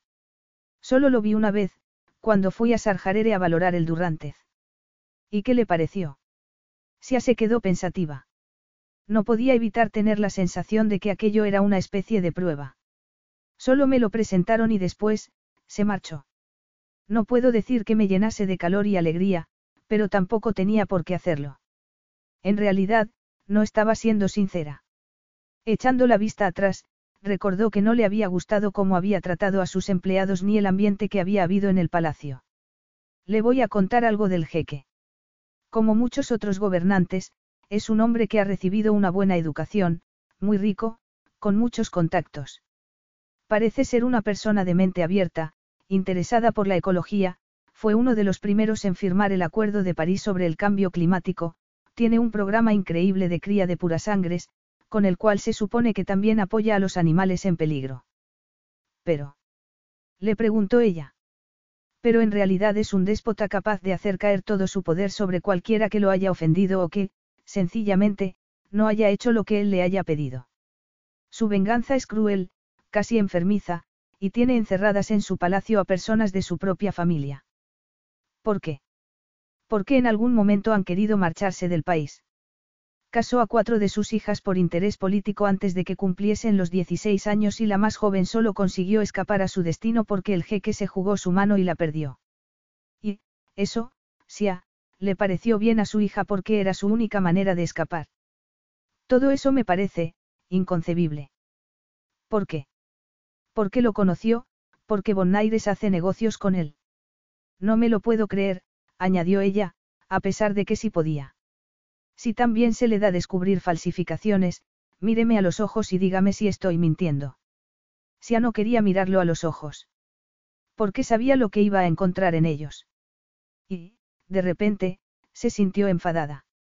Enfadada con Sebastián, pero no por él, sino porque, de no haber sido por él, no habría sabido que había robos, falsificaciones, nepotismo, miembros de la familia atrapados, matrimonio forzosos y acuerdos secretos en la empresa para la que trabajaba. Debería irse a la cama. Ha tenido un día muy largo y mañana también lo va a ser. ¿Por qué? Le preguntó ella. Porque mañana nos marchamos al Caribe. ¿Qué? No tiene que venir, pero mantengo mi oferta de que me acompañe durante 14 días. Y no puedo dejar de trabajar por usted. Pero pensé que trabajaba lo menos posible. Sí, pero me gusta estar rodeado de belleza mientras lo hago. Sia no supo si se refería a ella o al Caribe, pero estaba empezando a ver cómo funcionaba Sebastián. Decía la verdad y mentía en igual medida para que ella nunca supiese qué pensar. Sebastián se quedó en la terraza al menos una hora más desde que Sia se marchó. Tal vez estuviese enfadada con él, no estaba seguro, pero había tenido que pedirle que se marchase. Había empezado a darse cuenta del lío en el que estaba metida y él no había querido ver cómo se rompía. Iba a tener que ser fuerte para lo que le esperaba, porque él no podía permitirse frenar. Capítulo 5. Entrevistador 1, pregunta, a ver si me ha quedado claro. No respondió a las llamadas porque estaba en un avión con el hombre que pensaba que había robado el cuadro a Bonaires, camino del Caribe. Señorita Keating, responde, yo pienso que le había robado el cuadro al jeque, pero sí. Entrevistador 2, pregunta, tú no habrías ido. Entrevistador 1, comenta, no se trata de eso. Señorita Keating, responde, pensé que era posible que el cuadro estuviese allí. Entrevistador 2, pregunta, y fue así. El viento la despeinó, sacudió su camisa de manga larga e incluso estuvo a punto de hacerla retroceder mientras esperaba junto a las escaleras para subir al avión privado. Pero se puso firme frente al viento y apretó los dientes para no darle una bofetada a Sebastián, que estaba sonriendo. El motivo de su sonrisa estaba a sus pies, era una caja del tamaño exacto del cuadro Mujer enamorada. ¿Está segura de que no quiere ver lo que hay dentro? La retó. No, estoy bien, gracias. Aunque sí que quería. Y él lo sabía. Pero sí saldría perdiendo si miraba y también si no lo hacía y, al menos, al no hacerlo, parecería que no le importaba. Le dio la espalda a Sebastián, que estaba demasiado guapo con unas gafas de sol de aviador, pantalones vaqueros y una camisa azul oscura. A pesar de su aspecto desenfadado, se notaba que era un hombre muy rico. Sia estaba a punto de preguntar a qué estaban esperando cuando tres coches oscuros y brillantes avanzaron por la carretera casi en procesión. Se detuvieron en fila delante del avión y un hombre sacó del maletero del coche del medio dos petates negros. El hombre depositó las bolsas probablemente en la parte trasera del avión y volvió al coche.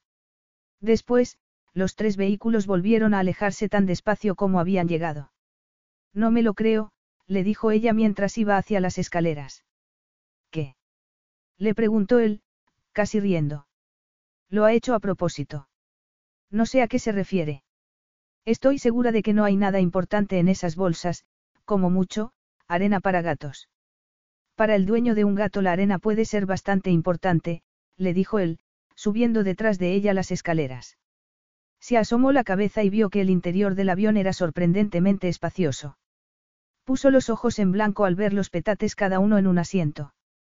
Su teléfono móvil vibró por cuarta vez esa mañana. No se quede sin responder por mí, le dijo Sebastián. Por favor. Da igual. ¿Está segura? Podría ser importante. Y no va a poder hablar durante el vuelo. Ella sacó el teléfono y lo apagó delante de él a pesar de saber que debía de ser importante. Debía de serlo para que la hubiesen llamado de Bonaires cuatro veces en la última hora y media. Pero la habían suspendido de empleo y sueldo y eso no estaba bien. Después de la conversación que había tenido con Sebastián la noche anterior, había repasado una y otra vez en su cabeza la reunión que había mantenido con su jefe. ¿Por qué David no había podido acceder a sus archivos? ¿Por qué Abrani no le había enviado los documentos que demostraban la autenticidad del cuadro? Este había dicho que los tenía Sean, pero no era normal separar los documentos del cuadro. Y ella tampoco los había visto en Bonaires. Y ya no podía acceder a los documentos ni saber si siempre habían estado ahí, porque si no habían estado ahí, entonces Boannires y Sean habían sabido que iban a subastar un cuadro sin sus documentos, lo que no era exactamente ilegal. No obstante, un documento de autenticidad era como un recibo de venta. Eso significaba que no estaban seguros de si el jeque había obtenido el cuadro por cauces legales. Y Bonaires no debería haber llegado a un acuerdo en esas circunstancias, pero lo había hecho.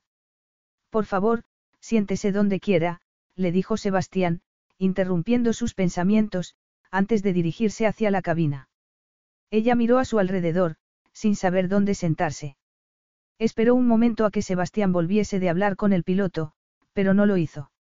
Ella frunció el ceño y fue hacia la cabina, llamó a la puerta. Adelante. ¿Qué está haciendo? inquirióse al verlo sentado en el lugar del piloto. Llevarnos al Caribe, le respondió él sonriendo.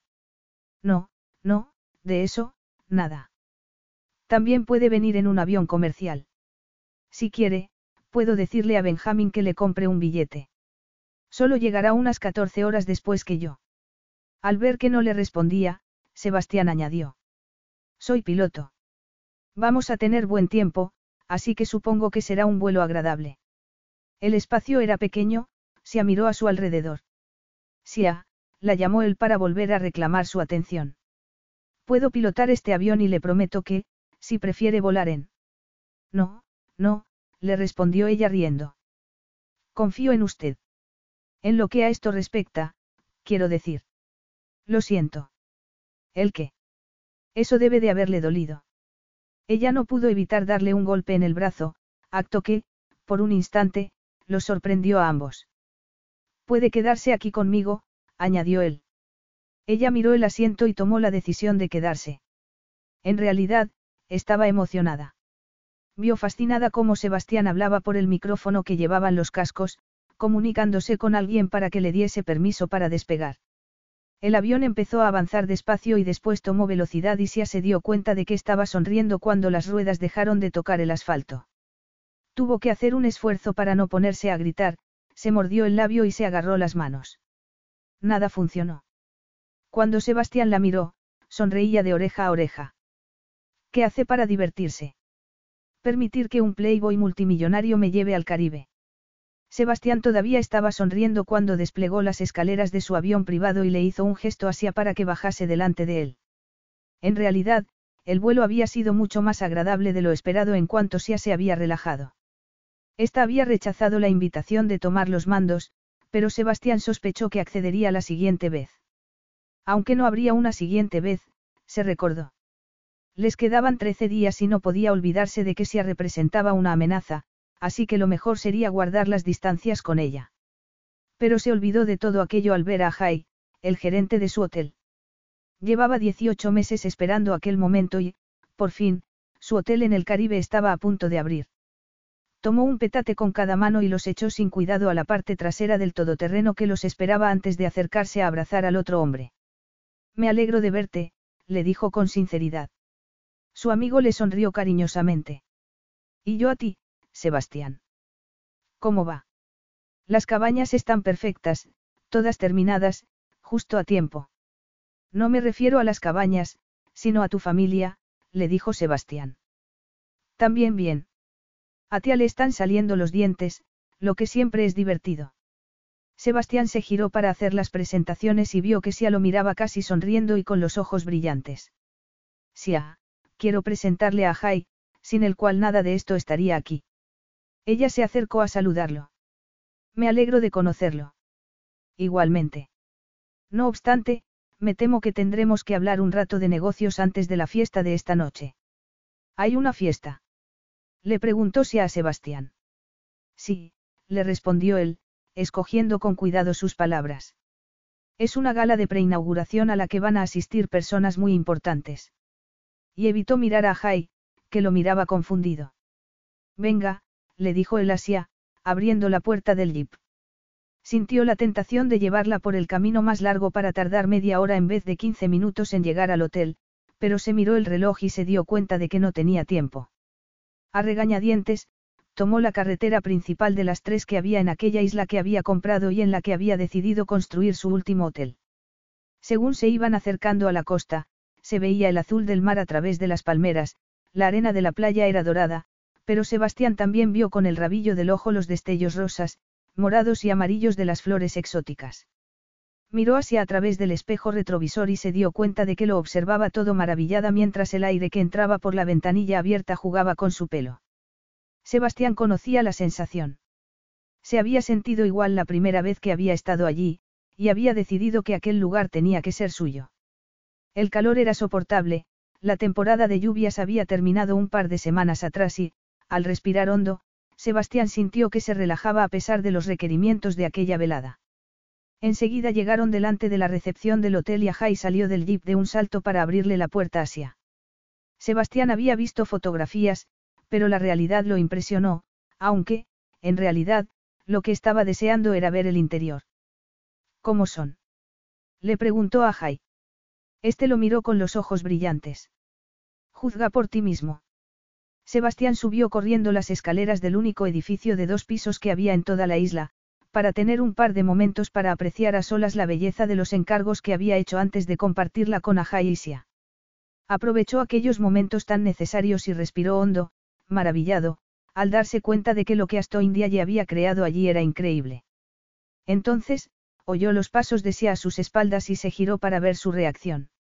Sia se había quedado sin habla. Había seguido a Sebastián, pero más despacio, fijándose en el modo en que el tejado de paja y juncos del edificio se fundía maravillosamente con las palmeras y otros árboles más grandes que lo rodeaban. Miró hacia la carretera de piedra y vio la entrada de otros edificios igual de discretos, de estilo similar. Y al empujar la puerta de cristal, que estaba fría a causa del aire acondicionado del interior, se quedó inmóvil de repente. La recepción era amplia y el techo estaba abierto hasta el balcón del segundo piso. En medio había un precioso mostrador de madera oscura, pulido hasta la perfección, pero no fue eso lo que llamó la atención de Sia, sino dos enormes cuadros abstractos que colgaban a ambos lados del mostrador y que iban desde el techo del segundo piso hasta el suelo de la planta baja. Cada uno de ellos medía fácilmente 10 metros de alto y, tal vez, 7 u 8 de ancho, eran impactantes. Había en ellos algo casi barroco, como los cuadros mitológicos de Poussin, era como si se pudiese ver en aquellas formas y salpicaduras una montaña de cuerpos como resultado de una guerra entre ángeles y demonios.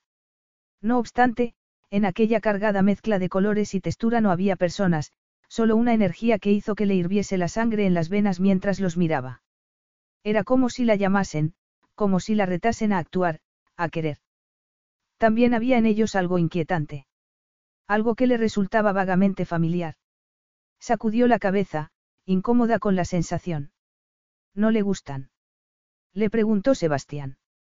No, lo cierto es que me encantan, le respondió Sia, pero no sé quién es el artista. Asto Indiaye. Es senegalesa, pero vive en Francia. Son increíbles, comentó ella, dándose cuenta de que no había oído hablar del artista ni había visto ningún cuadro suyo antes. Sí. Ha sido un encargo reciente, le respondió Sebastián sin mirar a los cuadros, mirándola a ella. Me temo que tengo una mala noticia. ¿Cuál? Que va a tener que alojarse conmigo. El hotel está lleno debido a la gala de esta noche. ¿Qué? Que no hay ninguna habitación libre, pero somos adultos, continuó él, echando a andar, seguro que sabremos manejar la situación. ¿Qué situación? Le preguntó ella mientras giraban una esquina y tenía que esquivar una palmera. Solo hay una cama.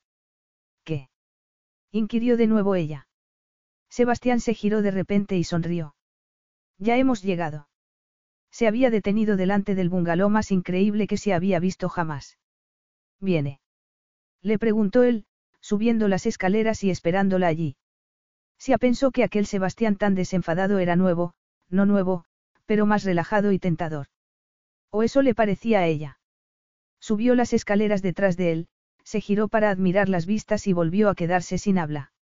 Delante de ellos había una bahía con forma de media luna.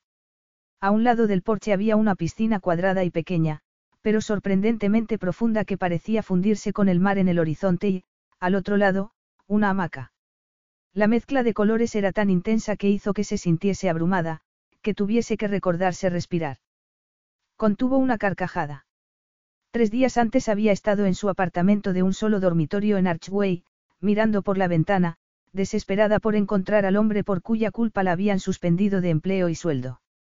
El mismo hombre que la había llevado a la otra punta del mundo y con el que iba a tener que compartir habitación.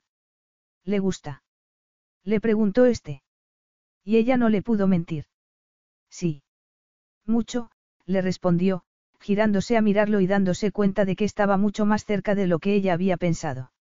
Bien, susurró él. Se miró hacia el interior de la cabaña. Unos enormes ventiladores de techo de madera giraban en silencio, creando una brisa suave y agradable. La enorme cama dominaba el espacio, rodeada de una mosquitera que parecía más decorativa que funcional. A la izquierda, al aire libre, había una bañera blanca con patas. Es una cabaña para dos, le explicó Sebastián. El baño está detrás de la cama. Se tomó un folleto de encima de una mesa de madera con el borde dorado y miró con cautela la cubitera que contenía una botella de champán. Encima de la mesa también había unos prismáticos. ¿Es para ir a ver pájaros? Preguntó. Como ya se habrá dado cuenta, no hay ninguna otra cabaña cerca, así que, sí, es para ver animales. Ella se dirigió hacia el objeto grande, de madera oscura, que Sebastián había recogido en recepción. ¿Y esto es? Un biombo, para que se dé un baño, se vista. La vio arquear las cejas y pareció sentirse dolido por el gesto. Soy un playboy, no un monstruo. Tomo nota, le dijo ella, desdoblando el biombo de teca labrada. Era una obra de arte, como casi todo lo que había en el hotel. Si se estaba centrando en los detalles porque eso la ayudaba. La ayudaba a calmarse un poco. Toda la cabaña era un espacio abierto y, por mucho que intentase evitarlo, su mirada terminaba siempre en la cama. Yo dormiré en la hamaca. Fuera, le dijo él. Sia intentó que no se le notase la decepción a través de la sonrisa. Pero su vestido no llegará hasta dentro de una hora, así que... ¿Qué vestido? No estaba seguro de que hubiese traído uno, así que me he tomado la libertad. Aunque tuviese razón, Sia no quería dársela. Yo voy a lavarme y a cambiarme de ropa, añadió Sebastián, quedándose como si estuviese esperando. Ah, por supuesto. Esperaré fuera, le respondió ella, incómoda al darse cuenta de que estaba esperando a que ella se marchase. Clavó la mirada en el horizonte y pensó que tenía que grabar todo aquello en su mente. Tal vez hubiese viajado a lugares increíbles y lejanos, pero siempre había sido por trabajo. Con la tía Eleanor solo habían ido de camping, a una caravana. Muy agradable, pero muy inglés, con vistas a dunas de arena que daban a un mar gris y frío. El Caribe era casi lo contrario. Todo tenía mucho color y así le resultó más estimulante que relajante. Estar allí era muy distinto a su vida en Londres, a su apartamento y su trabajo. Había ido de la universidad al único lugar en el que le habían ofrecido un trabajo y su agradecimiento había rozado la desesperación, aceptando cualquier tarea que le pidiesen, trabajando todas las horas que fuesen necesarias. Tal vez, cuando terminase todo aquello, debería pensar un poco más en ella. Se dio cuenta de que se le había hecho un nudo en la garganta y se obligó a respirar y a disfrutar de la belleza de un pájaro que pasaba por delante. Se giró para preguntarle a Sebastián qué tipo de ave era, pero se quedó en silencio al ver a través de los huecos del biombo los músculos de sus hombros y de su cuello mientras se afeitaba. Estaba sin camisa, con los pantalones sujetos a las caderas, el primer botón desabrochado y la cinturilla abierta como un libro, dejando al descubierto un abdomen casi perfecto. Deseó pasar los dedos por su piel, dibujar las curvas de sus músculos con los dedos, sentir el calor de su cuerpo, que no era suave ni frío como el mármol, sino caliente, áspero y real. Y tuvo que hacer un esfuerzo para no ir hasta él. Sintió un calor por todo el cuerpo que le hizo apretar los muslos. Lo vio ladear la cabeza, pasar la cuchilla de afeitar por su mejilla, y no pudo ocultar más el deseo que corría por sus venas. Sebastián lo sintió. Sintió el momento en el que se aclavaba la vista en él, le tembló la mano del deseo y estuvo a punto de cortarse, pero apartó la cuchilla justo a tiempo. Inspiró y expiró, consciente de cada movimiento, casi de cada vello que cortaba. Se contuvo todo lo posible, hasta que no pudo resistirse más. Quería mirarla. Estaría tan excitada como él. Tenía que estarlo. Una atracción tan potente solo podía ser mutua. Cuando sus miradas se cruzaron en el espejo, se alegró de haber bajado la cuchilla. Fue como un tsunami que se detuvo en cuanto se abajó la vista. Sebastián estaba jugando con fuego y lo sabía.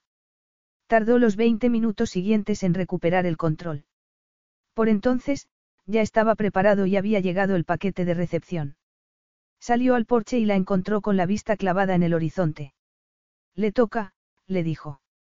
Y al tenerla tan cerca se dio cuenta de que si había bajado la vista un rato antes no había sido para jugar ni para coquetear. Sia era pura inocencia. Y para él fue como un jarro de agua fría. A él le gustaban las relaciones fáciles y breves. Sia no era fácil y lo que quería hacer con ella no podía ser breve. Así que no se giró hacia el biombo para ver si lo había colocado bien o lo había dejado ligeramente abierto para él a pesar de que la idea hizo que le ardiese la sangre en las venas. Estaba decidido a dejar así a Keating en paz. Enseguida oyó unos tacones en el suelo de madera, se giró y tuvo que morderse la lengua para no alabarla. Estaba preciosa. Él había escogido el vestido sabiendo que no era su estilo, pero no podía quedarle mejor. Debería vestirse siempre así, comentó. Era de color turquesa, de tirantes y escote en V, la falda de seda caía hasta el suelo y se movía con cada paso que daba. Sebastián pensó que no tenía que haberle comprado aquel vestido. No es lo más apropiado para ir a la oficina. Es precioso, pero no estoy segura de que sea para mí. Es audaz, valiente y sensual, lo que me hace pensar si lo que falla no es la oficina. Me recuerda a la mujer a la que conocí en Victoriana, admitió él. Esa no era yo. ¿Estás segura? Completamente. Pues es una pena, porque Henry era impresionante, apasionada, fuerte. ¿Quién le robó todo eso, Sia? Le preguntó sin poder evitarlo. El trato es que yo hago las preguntas. No al revés. Sebastián se dio cuenta de que estaba dolida y enfadada. Sabía que había metido el dedo en la llaga, pero no se había preparado para su reacción. Dígame, ¿qué ve cuando mira el cuadro de Durrantez? Le preguntó ella. A mi madre. La respuesta pareció sorprenderlos a ambos. De manera literal o figurada. Él tomó aire y sonrió. Una pregunta al día. Ya lo sabe. Capítulo 6. Entrevistador 1, pregunta, ¿qué gala era esa? No recuerdo haber leído nada al respecto en los periódicos. Entrevistador 2, pregunta, ha dicho que era para un público importante. Señorita Keating, responde, sí, muy importante.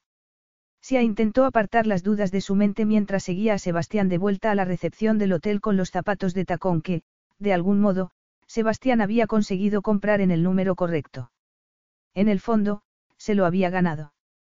Había hecho aquella pregunta impulsada por su propio dolor, por la frustración que le causaba que Sebastián hubiese visto en ella algo que ella nunca había logrado ver, pero que anhelaba. No obstante, también había querido saber por qué era el Durrantez tan importante para él y su respuesta solo había conseguido confundirla. Una confusión que se arremolinaba en ella como la falda del vestido más bello que había llevado jamás, pero, por muy bien que la hiciese sentirse el vestido, sensual y atrevida, tal y como Sebastián le había dicho, no sentía que fuese para ella. Para Henry, tal vez, pero no para Sia, la tasadora de arte de Bonaires. Si es que volvía a ser aquello. Si quería volver a ser aquello. Redujo el paso al ver que su anfitrión se detenía a saludar a unos invitados que iban en la misma dirección que ellos. Sia no los reconoció, pero todo el mundo estaba muy sonriente. Sintió el brazo de Sebastián en su espalda mientras la guiaba escaleras arriba y entraban en el edificio. La recepción había cambiado completamente en las últimas horas y estaba adornada con guirnaldas de luces que conducían hacia la otra punta de la habitación, como guiando a los invitados hacia una terraza que hubiese en la parte trasera. Se siguió a los demás hasta un jardín que no había visto al llegar. Allí había más luces que adornaban un toldo que cubría el jardín y era como si las estrellas se hubiesen acercado solo para ellos. Había grandes palmeras, arbustos llenos de flores moradas y jazmín, que perfumaba el ambiente. Los camareros, vestidos de uniformes de lino amplios, fueron acercándose a los clientes para ofrecerles copas de champán, zumo de frutas y bandejas con deliciosos canapés. Y, al mirar a su alrededor, Sia se dio cuenta de que, a pesar de que todo el mundo iba vestido de manera elegante, la imagen que daban no era el retrato de la riqueza obscena, tal y como ella habría imaginado para un evento parecido en una isla del Caribe. Además, todos los invitados parecían muy contentos de estar allí, era como si se conociesen. Sia, está preciosa, le dijo a Jai a modo de saludo, gracias. Yo pienso que no le gusta, le dijo Sebastián en un susurro al gerente de su hotel. Si me gusta, lo corrigió ella de inmediato, ya que no quería parecer desagradecida, pero sintiendo vergüenza por el modo en que Sebastián la estaba mirando. Ya es la hora. Sí, señor. Él le dedicó una sonrisa así y fue hacia el estrado, subió las escaleras y esperó a que todo el mundo se quedase en silencio. Hay algo que me gusta hacer antes de inaugurar cada uno de mis hoteles. Empecé a hacerlo con el primero y he continuado con los siguientes. Me gusta reunir a las personas más importantes. A vosotros. Tendió las manos hacia los invitados y miró alrededor. Había algo más que felicidad en sus rostros, había orgullo. Habéis trabajado a mi lado en esta empresa, contratistas, proveedores, empleados. Esta noche es para daros las gracias de todo corazón. Esta noche he hecho venir a personal de otros hoteles del mundo, no solo para serviros, sino para que vean las cosas tan increíbles que habéis logrado. Esta noche vosotros sois los invitados, los primeros clientes del hotel. Así que comed, bebed, disfrutad de las cabañas y de la animación. Mañana, no quiero ver a nadie hasta el mediodía. Se oyeron aplausos, risas y vítores, pero Sia solo tenía ojos para Sebastián. Las personas más importantes. A Jai le dedicó una sonrisa cómplice y la llevó hasta donde se servía la deliciosa comida mientras Sebastián saludaba y daba las gracias a algunos de sus invitados. Miró a su alrededor y se sintió satisfecho de su éxito. El hotel era tal y como había imaginado, era perfecto, pero se contuvo para no sacudir la cabeza porque lo cierto era que había esperado, más. Allí estaba, tenía todo lo que siempre había querido. Se había vengado del jeque, su hermana estaba felizmente casada y esperando un hijo. Su padre y Valeria estaban viviendo su vida en Rimini. Y él había hecho lo debido desde los 18 años. En los últimos tres, todo lo que había podido. Pero miró hacia el mar y no pudo evitar preguntarse si aquello era lo que realmente había querido hacer. Instintivamente, volvió a la multitud al oír una risa que ya conocía, la decía, y, de repente, sintió unos celos irracionales de Ajay, que estaba casado y tenía dos hijos. Pensó que Sia sería una madre estupenda.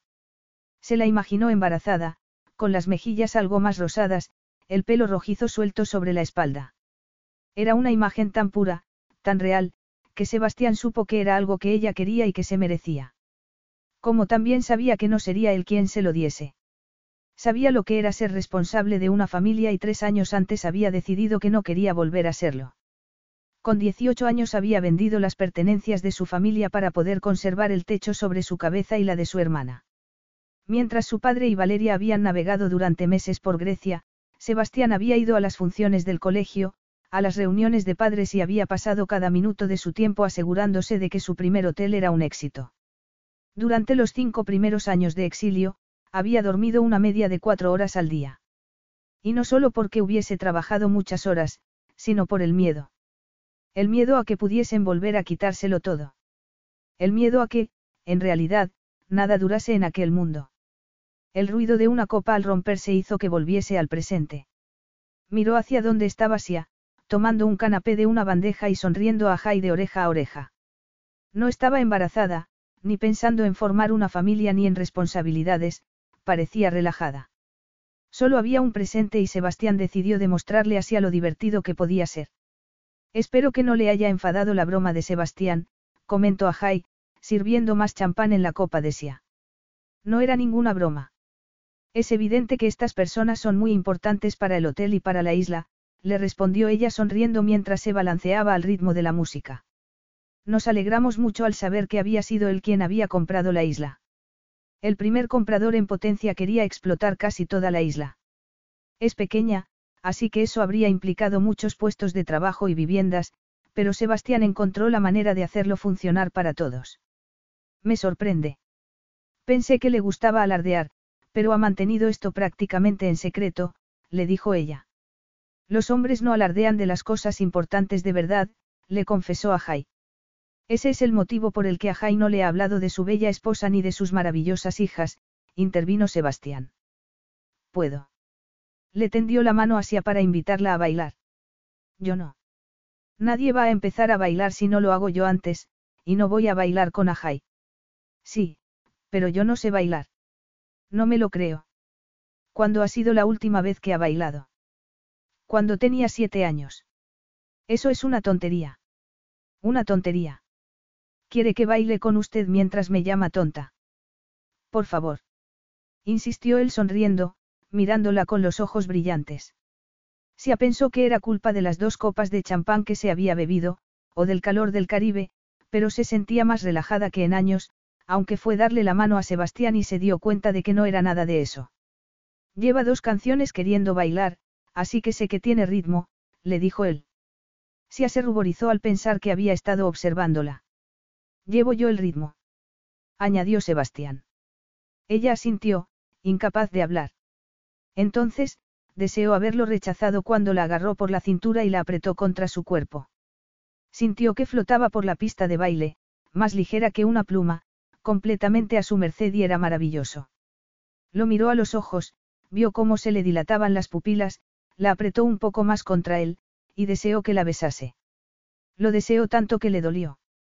Y cuando pensó que iba a hacerlo, justo cuando Sebastián había empezado a inclinar sobre ella, se detuvo. Los invitados empezaron a aplaudir a su alrededor y rompieron la magia del momento. Sia se mordió el labio para contener la emoción. Al fin y al cabo, Sebastián le había dicho que su objetivo era que el resto de presentes empezasen a bailar y ella consiguió sonreír a las parejas que había a su alrededor. Y se dijo que todo lo que había pensado que estaba ocurriendo había sido solo fruto de su imaginación. Llamó a Jai y le pidió que bailase con ella. De vez en cuando, miró hacia donde estaba Sebastián, a un lado de la pista, hablando con alguien, sin mirarla. Así que intentó olvidarse de él y decidió divertirse. La había tenido entre sus brazos y había sido un error. Porque ya sabía lo que era y jamás lo olvidaría. Había sido emocionante, aterrador, humillante y adictivo. Se había intentado evitarlo desde que habían bailado y Sebastián conocía el motivo. Lo más fácil era que ella pensase que lo había hecho por el espectáculo, pero no era verdad. Porque Sebastián estaba casi seguro de que, si la probaba, jamás se saciaría de ella. Apretó la mandíbula y se aseguró que no tocaría a Keating durante los siguientes doce días. Tal vez hablase con alguna persona bien situada en la industria del arte, para que Sia pudiese alejarse de Bonaires. Ajay estaba guiando a Sia, que iba sonriente, fuera de la pista de baile, hacia él. Sebastián deseó haber tenido una cámara en ese momento. Si aparecía más joven y sana, tenía los ojos brillantes. Era increíble. La noche está siendo todo un éxito, dijo Sebastián, levantando la copa de champán hacia su gerente. Sí. El personal. Los invitados. Los invitados se acordarán de esto durante mucho tiempo, Sebastián. Ha sido buena idea. Deberíamos hacerlo una vez al año, no solo para la inauguración, comentó él. Para Navidad. Sugirió Sia. Aquí es temporada alta, añadió a Jai con cautela. Marzo es una época tranquila. Y podríamos traer personal de otros hoteles. Ve cómo habla en plural. Le dijo a Jai así y ésta asintió. Sebastián no supo si le gustó o le molestó que hubiesen estado hablando de él. Tenía ganas de marcharse. Se dijo que necesitaba un momento de tranquilidad, lejos de la música y de los murmullos, aunque en realidad no era la verdad. Se despidió de más personas de las que había pretendido y guió hacia hacia la salida mientras los invitados continuaban con la fiesta. Estaba oscuro, pero el camino de piedras blancas brillaba bajo la luz de la luna y los conducía hacia su cabaña. Sebastián fue apartando algunas ramas para ella, pero entonces tuvo la sensación de que no lo seguía, se giró, y la vio inmóvil, con la vista levantada hacia las estrellas. Es casi sobrenatural, ¿verdad? comentó ella, sorprendiéndola. Él levantó la vista también. Muy distinto a Londres. Preguntó. Un poco. ¿Dónde vive en Londres? Al norte, en Archway. Me viene bien para ir al trabajo. Pero. En el fondo mi corazón está en el sur, le dijo ella. Crecí en Peckham con papá y mamá y, después, en Forest Hill con tía Eleanor. ¿Por qué tuvo que ir a vivir con su tía? No detuvieron solo a tu padre. Decidieron que sería mejor para mí ir a vivir con mi tía. ¿Quién lo decidió? Todo el mundo. Mamá es una persona complicada. Pero. Tengo su pelo, espetó ella en tono amargo. El apellido es de mi padre, pero mi pelo es de ella. Solo me parezco en eso. La nariz, los ojos, la forma del rostro, son de los que Ting, pero el pelo. Dejó escapar una carcajada amarga. Ella siempre decía que me había dado algo que me hacía sobresalir, continuó, sintiéndose dolida al hablar de su niñez. Todavía tenía la horrible sensación de que no era suficiente por sí misma, de que todo se lo debía a su madre. Una vez intenté teñírmelo. De castaño. No funcionó. Fue un desastre. Pensé que mamá se volvería loca al verme, pero ni siquiera se dio cuenta. No se daba cuenta de muchas cosas cuando vivía con ella. Aprendí el oficio de mi padre. Con siete años ya estaba pintando un polloc. Sus palabras eran honestas y amargas. Mamá solo tenía un objetivo en su vida, papá. Lo amaba. Lo amaba más que a nada en el mundo. Solo lo veía a él. Y cuando él dejaba de verla y se pasaba semanas pintando, encerrado en su estudio, la hacía sufrir. Al principio, mi madre se ponía furiosa, tiraba cualquier objeto que tuviese cerca, en una ocasión tiró un cuchillo de la cocina. Y le gritaba cosas horribles. Eres una fotocopiadora. Solo sabes fotocopiar. Ni siquiera eres un artista. Eres un fracaso de artista. Sia se estremeció al recordarlo. Los vecinos llamaron a la policía demasiadas veces y mi madre pasó varias semanas en la cárcel. Papá casi no se dio ni cuenta. Después, ella intentó algo diferente. Intentó ponerlo celoso, pero a él no le importó. Se apretó los labios para intentar contener el dolor. Me preguntó quién me había robado la pasión le dijo por fin a Sebastián, girándose hacia él. Fue ella. Mi madre. Ella me enseñó que la pasión era egoísta, cruel, malvada, histérica y, al final, completamente inútil. No me puedo arriesgar a terminar como ella. No merece la pena. Se dio la media vuelta y habría salido corriendo si Sebastián no la hubiese agarrado por la cintura para evitarlo. Eso no era pasión, Sia. Lo que su madre sentía, lo que motivaba sus actos, no era pasión, le respondió él en tono amable, como intentando tranquilizarla. Por favor, le rogó ella, con la esperanza de que parase, pero deseando que continuase, que le dijese algo que pudiese aliviar su dolor. El origen latino de la pasión, implica sufrimiento. La pasión es un sufrimiento que uno se inflige para conseguir lo que quiere. No tiene nada que ver con infligir ese sufrimiento a otra persona. Y entonces la dejó marchar. Capítulo 7. Sebastián empujó el poste de madera con el pie para que la hamaca se balancease suavemente bajo el cielo estrellado, y se maldijo. No supo por qué, pero se lo merecía. La luna llena era tan grande y brillante que casi parecía que fuese a amanecer, pero la última vez que se había mirado el reloj era solo la una y media de la madrugada. Todo parecía real a medias, la hora de las hadas y la magia, le habría susurrado su madre al oído, y él sonrió con tristeza con aquel recuerdo. Con un brazo debajo de la cabeza y el otro colgando hacia la cerveza helada que había sacado de la nevera y que estaba cubierta por agua condensada en el suelo, la mirada clavada en el cielo, y su mente repasando todas las posibilidades del mundo. Esbozó una sonrisa al ver pasar una estrella fugaz y pidió un deseo. Se dijo que si era más una necesidad que un deseo y volvió a empujar el poste con el pie. No tenía que haberle ofrecido pasar 14 días con él. No tenía que haber permitido que lo distrajese. No por él, sino por los demás, que tenían mucho más que perder. No debía haberlos puesto en peligro. Todos habían estado de acuerdo, sí, pero no obstante, había sido su plan, su idea. Si representaba una amenaza. Pensó en la pregunta de esta, acerca de qué veía cuando miraba el cuadro. Y su respuesta cuando él le había preguntado quién le había robado la pasión. Sacudió la cabeza. Era extraño que ambos hubiesen luchado contra los mismos fantasmas por motivos muy diferentes. Iba a tomar la cerveza cuando oyó crujir el suelo de madera y se puso en alerta.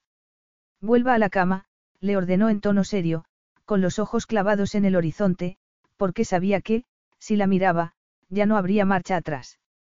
No. No quiere esto. ¿Quién es usted para decirme lo que quiero? Un ladrón. Un mentiroso. Nunca le he mentido, le respondió él, dolido. Entonces, dígame que no se siente atraído por mí. Sebastián apretó la mandíbula, pero aún así emitió un gruñido. Apoyó lentamente un pie en el suelo, después el otro, y se bajó de la hamaca, sin mirarla a ella ni al horizonte, como retrasando lo inevitable lo máximo posible. Por fin, la miró y contuvo una palabra malsonante al verla con un camisón azul de tirantes, escotado, y el pelo suelto. Aunque fue su mirada, los ojos muy abiertos, clavados en su torso desnudo, lo que estuvo a punto de hacerle perder el control. Apretó los puños un instante. No soy un neandertal, le dijo, aunque tal vez aquella fuese la primera mentira que le contaba. Puedo sentirme atraído por una mujer, pero no hacer nada. Sia se sintió confundida y, sobre todo, frustrada. Sebastián había hecho que se enfrentase a sus propios sentimientos y al deseo que sentía por él. Y le había resultado abrumador. Quería ser la persona atrevida y apasionada que había sido en Victoriana, la mujer que se tomaba una copa con multimillonarios, que se ponía vestidos color azul turquesa, que bailaba y reía, pero, sobre todo, quería ser la mujer que intentaba conseguir sus objetivos. Sin embargo, Sebastián se estaba negando a dejarle ser esa mujer. El playboy que tenía todo lo que quería, cuando quería, no la quería a ella. ¿Por qué ha hecho esto? Le preguntó con voz temblorosa. No lo he hecho por mí, sino por usted, le respondió él, pasándose la mano por el rostro, como si se sintiese frustrado. Para que se dé cuenta de que está bien ser apasionada, pero de forma segura. Y usted no es seguro. No para esto. Durante todo aquel tiempo, se había pensado que la pasión era caos, peligro, desequilibrio, por lo que había vivido con su madre, por su egoísmo y su dependencia, pero, también, porque su padre no la había correspondido y ella se había vuelto loca. Sebastián se sentía atraído por ella y se quería saber lo que se sentía. Porque, de repente, le parecía que podía ser algo bonito. Le importaría. Empezó, intentando buscar las palabras para expresar lo que quería. ¿Le importaría estar aquí conmigo? En silencio. Solo un minuto. Solo quiero saber lo que se siente. Él la miró como si la entendiese a pesar de que no se había explicado bien. Sia se acercó a él sin romper el contacto visual. Se detuvo a solo unos centímetros de su cuerpo. Aunque no estaban tan cerca como cuando habían bailado, la sensación era mucho más íntima. Sia tenía el pulso acelerado y respiró hondo para intentar calmarlo. Sintió que Sebastián quería girarse, romper la conexión que había entre ambos. Si nos acostamos, esperará que no acuda a la policía para denunciar el robo. Inquirió ella. ¿Qué? Le preguntó él, confundido. Por supuesto que no. Si nos acostamos. Esto no es un juego, Sia. Esto es. Mi elección, ¿verdad? ¿Y si le pido que pare? Pararé. Entonces, ¿Por qué no quiere empezar? Porque es inocente, Sia. No sabe lo que me está pidiendo ni cómo se sentirá por la mañana. Es mejor que lo haga con alguien que vaya a estar en su vida por los motivos adecuados, a largo plazo, no. Con alguien que me ha hecho perder mi trabajo y al que no volveré a ver dentro de doce días. Ya sé todo eso, Sebastián. Pero Sia estaba empezando a sentirse como su madre, desesperada, dependiente. Estaba a punto de rogarle, pero se contuvo. No podía hacerse algo así, por mucho que desease a Sebastián. Fue entonces cuando se dio cuenta de que no era como su madre. Respiró hondo y se relajó, se sintió libre y tenía que darle las gracias a Sebastián. Piense lo que piense, sé lo que quiero, pero no voy a ser como ella. No voy a rogarle, no me voy a dejar llevar por la desesperación. Se dio la media vuelta para marcharse y entonces él la agarró por la muñeca para hacerla girar y que lo mirase. No se parece en nada a ella, le dijo. Lo sé, porque puedo marcharme. Se zafó con cuidado de él, se dio la media vuelta y caminó cuatro pasos hasta la puerta antes de que Sebastián acortase distancias y apoyase un brazo contra la pared, atrapándola, comportándose como el neandertal que había asegurado no ser. Ella se quedó atrapada entre sus brazos, de espaldas, y él vio cómo respiraba despacio. Ninguno de los dos se atrevió a mirar al otro, como si ambos supiesen que, si lo hacían, estarían perdidos. Tiene que saber que esto no tiene nada que ver con el cuadro, le dijo él, sintiendo que se debilitaban sus defensas. Lo sé, insistió ella enseguida. No he terminado. No tiene nada que ver con el cuadro, sino con el tiempo. Esto, sea lo que sea, solo puede durar lo que dura nuestro acuerdo. ¿Lo entiende? Ella tardó un momento en responder y él se lo agradeció. Porque eso significaba que lo estaba pensando bien. Sí. Entonces, dígame qué es lo que quiere. Es lo que quiero. Sebastián la agarró de la mano y ella cerró los ojos en señal de rendición. Prométame que me dirá que pare si quiere que pare, le susurró él al oído. Se lo prometo. Y, en ese momento, Sebastián supo que había perdido. Había perdido en cuanto se había puesto los ojos en él, incluso antes de verla en Victoriana. La hizo girarse hacia él, agarrándola por las caderas, la apretó contra su pecho y le dio un beso suave. El modo en que Sia se abrió a él fue una cura de humildad. La acarició a través de la seda de su camisón y metió la lengua en su boca. Con una paciencia y un autocontrol que casi le eran desconocidos, la hizo entrar en la cabaña y la condujo hasta la cama sin romper el beso. Ella le acarició el pecho, le clavó las uñas cortas en los brazos y en la espalda, haciendo que Sebastián desease rugir. En su lugar, la besó en el cuello, le mordisqueó la suave piel y disfrutó al sentir que Sia se estremecía y echaba la cabeza hacia atrás. Bajó por el hombro, apartándole el tirante del camisón, y se fijó en cómo se le habían endurecido los pechos. No pudo contenerse y se los acarició mientras besaba la línea que dibujaba la costura del camisón. Ella se retorció bajo sus caricias. Es mía, es mía, es mía. Sia se bajó el otro tirante para que la seda no se interpusiese entre ella y las manos de Sebastián, y éste supo que solo tenía que apartar las manos, pero no podía hacerlo todavía. Ella se frotó contra su cuerpo y Sebastián rugió por fin. Le subió los tirantes del camisón y no supo si apartarla o apretarla contra su cuerpo. Estaba tan excitado que la erección le resultaba casi dolorosa contra los pantalones y lo único que quería era que ambos estuviesen desnudos, pero Sia era inocente y eso significaba que él debía dejar a un lado sus propios deseos. Estaba preciosa entre sus brazos, con la cabeza echada hacia atrás, los ojos cerrados, gesto de placer. Él deseó poder detener el tiempo, grabarla en su mente, porque nunca había visto algo tan bello. No pudo evitar sonreír cuando se abrió los ojos y lo miró fijamente.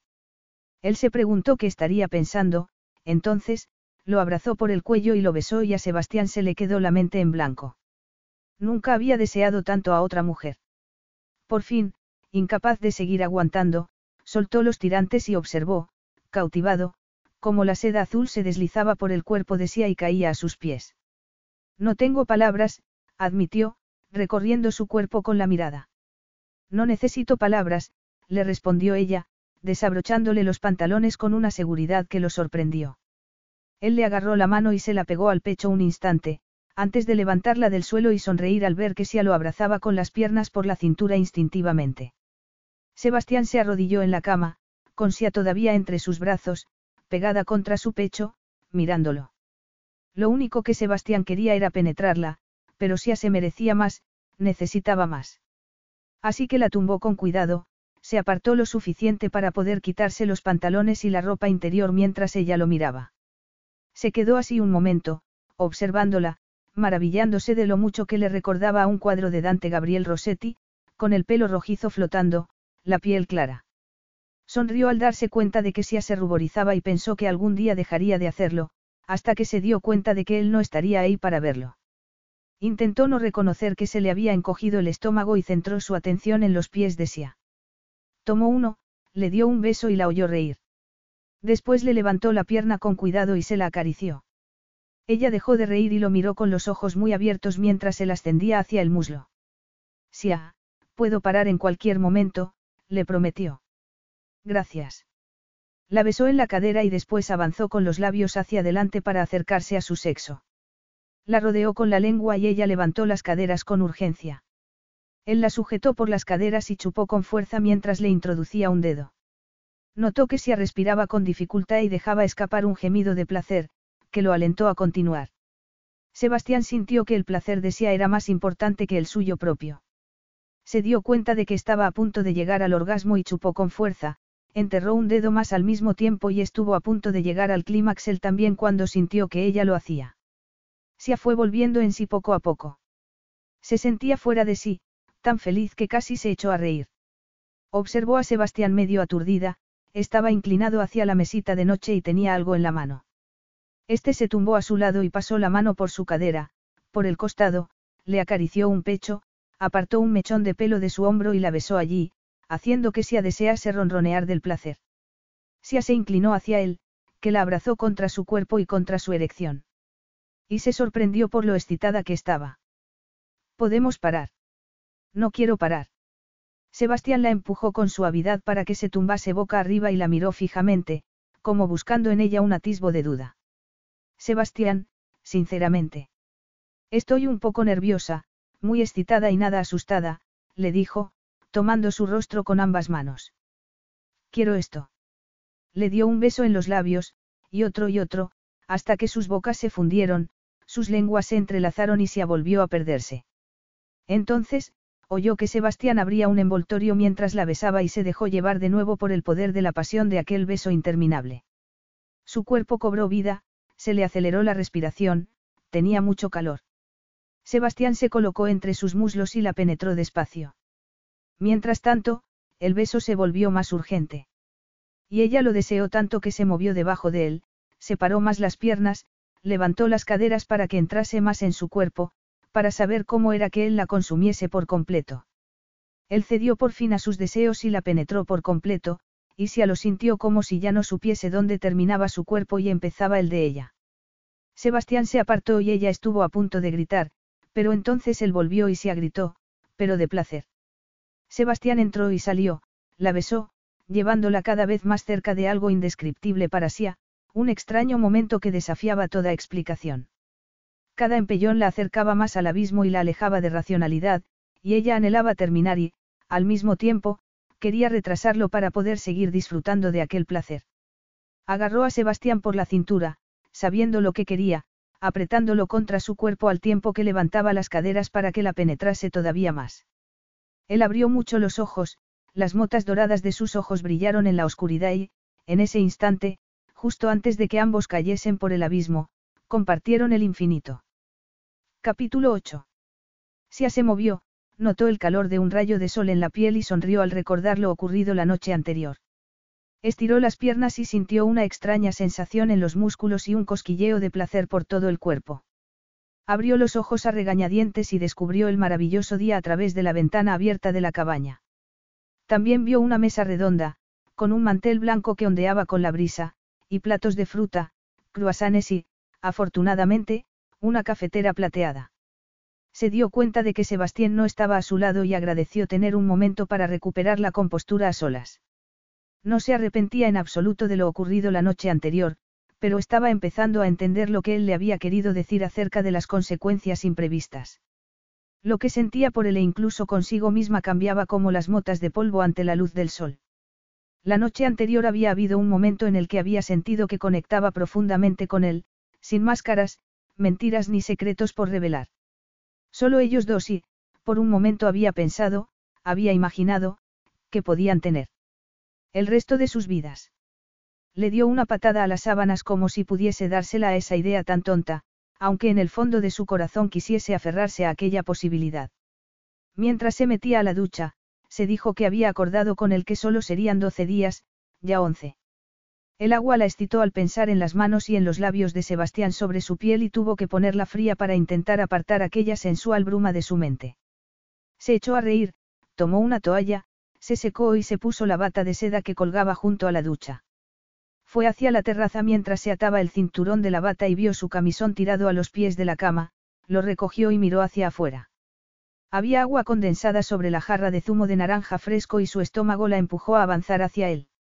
Se sentó en una silla enfrente de una taza de café en la que quedaba solo un poco, ya frío, y dejó de fruncir el ceño al dar un bocado a un delicioso bollo. Incluso gimió, pero no le importó porque no había nadie cerca que pudiese oírla.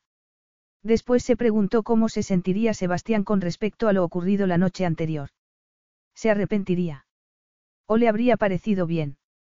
Dejó de preocuparse al recordar su mirada la noche anterior, eso no lo había podido fingir.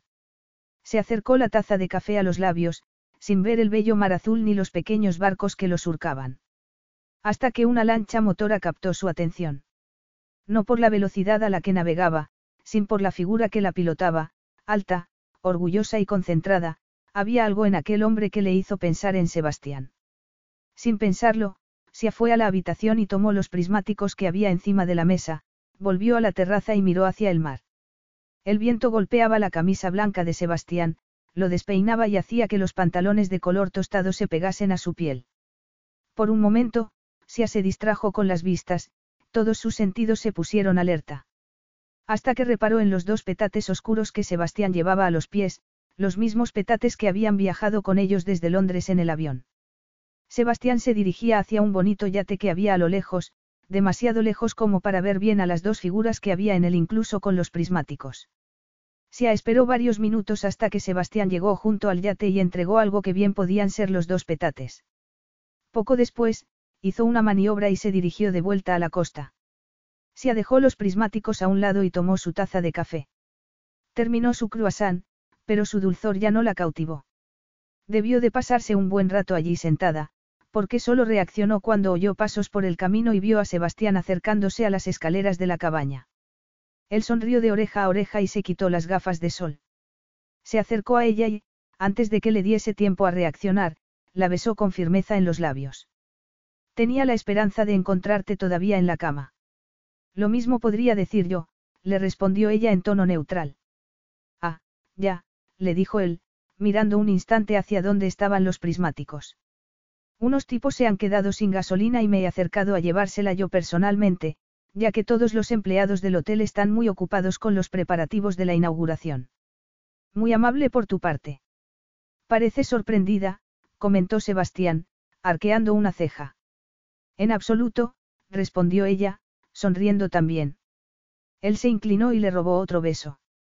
No te creo, le dijo, tomando una manzana del frutero y dándole un mordisco. Termina de desayunar, tenemos que marcharnos. ¿A dónde? Le preguntó ella intrigada muy a su pesar. Ya lo verás, bromeó Sebastián antes de entrar en la cabaña. Se oyó que abría el grifo de la ducha, su sonrisa desapareció y una nube tapó el sol, haciendo que se enfriase el ambiente y que ella se estremeciese.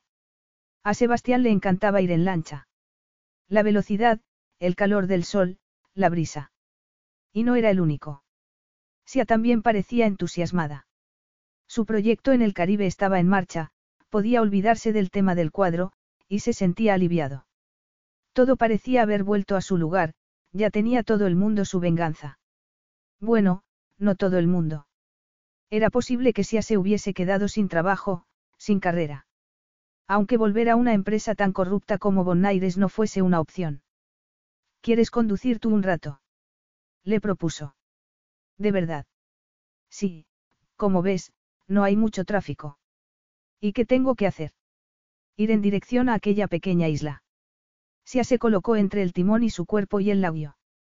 Pensó que solo serían dos semanas. Después, volviese a Bonaires o no, encontrase o no alguna prueba o el cuadro, se desaparecería de su vida. Y le parecía bien. Se le daba bien disfrutar de los placeres de manera temporal, y si era eso. Era una mujer impresionante, pero solo iba a estar en su vida durante los siguientes once días. El viento sacudió la camisa de lino blanca que se había puesto encima del bikini naranja y Sebastián sonrió. Esa mañana, cuando se lo había dado, la había visto sonreír contenta. Y así era como la quería ver. Sebastián. Lo llamó ella, sacándolo de sus pensamientos. Se estaban acercando a la isla y Sebastián tomó el timón sin dejar que se escapase de entre sus brazos. Perfecto, gracias, primer oficial. Tengo que llamarte mi capitán. Le preguntó ella. Se has hecho a reír al ver que él la miraba con deseo mientras apagaba el motor de la lancha. De verdad. Bromeo. ¿Quieres qué?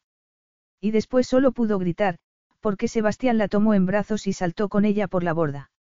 Pareces una sirena, le dijo, apartándole el pelo de la cara y dándole un beso en los labios. La agarró contra su cuerpo y dejó que ella lo abrazase por el cuello y pusiese las piernas alrededor de su cintura. Sia no quería nada más, no quería pensar, ni dudar, ni necesitar, solo lo quería él. Sebastián la llevó hasta la costa, donde hicieron un picnic en la playa y Sia empezó a pensar que aquella vida, estaba empezando a enamorarla. Entrevistador 1, pregunta, a ver si lo he entendido bien. Fue al Caribe, asistió a una fiesta de personas importantes en la que no había nadie importante, se bañó e hizo un picnic. Buscó el cuadro en algún momento. Quiero decir, que, si al menos hubiese dormido en otra habitación, habría podido buscar, no se dedicó a investigar. Señorita Keating, responde, no pensé que el cuadro estuviese con él, en el Caribe. Entrevistador 2, pregunta, pero le pregunto. Señorita Keating, pregunta, si tenía el cuadro. Entrevistador 2, responde, no, acerca de su madre. Si siguió a Sebastián al interior de la cabaña, con sus dedos entrelazados, cansada de haber nadado y buceado, feliz. Vio que habían preparado una barbacoa en la terraza. Espero que no te importe. El restaurante está cerrado, preparándose para la inauguración de la semana que viene. Vas a tener que conformarte con mi barbacoa. ¿Sabes cocinar? Le preguntó Sia, sorprendida. No, admitió él, pero poner a asar un trozo de carne y presentar platos cocinados por otro no es cocinar. Ella se echó a reír ante su honestidad. Fue a darse una ducha para quitarse la sal de la piel y disfrutó de aquel momento para ella sola, para recordar que no podía sentir más de lo debido. Decidida a no dárselo todo, se salió a la terraza con una sonrisa en los labios. Había escogido un vestido verde de tirantes, largo hasta mitad de la pantorrilla. Llevaba el pelo suelto y estaba descalza. Sebastián estaba de espaldas a ella, con la atención puesta en el filete que había en la barbacoa. El adobo olía muy bien y así se le hizo la boca agua. ¿Sirves el vino? Le sugirió él sin girarse. Ella tomó la botella y se quedó mirando la etiqueta. ¿Lo conoces? Le preguntó él. He oído mencionarlo, pero no lo he probado nunca. No. No me lo puedo permitir, admitió, suspirando y llenando dos copas. El mundo de Sebastián era muy distinto al suyo. Se sentó a la mesa, en la que ya había ensaladas y verdura, y sonrió cuando Sebastián fue hacia ella con gesto victorioso y dos filetes. La conversación, el vino, la deliciosa comida y la promesa de lo que ocurriría después hizo que Sia se sintiese relajada y feliz. Mientras él recogía los platos, se quedó disfrutando del sol. Era casi como si estuviesen solos en el mundo. Era mágico. Y, por primera vez en mucho tiempo, a Sia le apeteció pintar. Captar el momento, su sensación, una mezcla de tristeza y felicidad, y las vistas.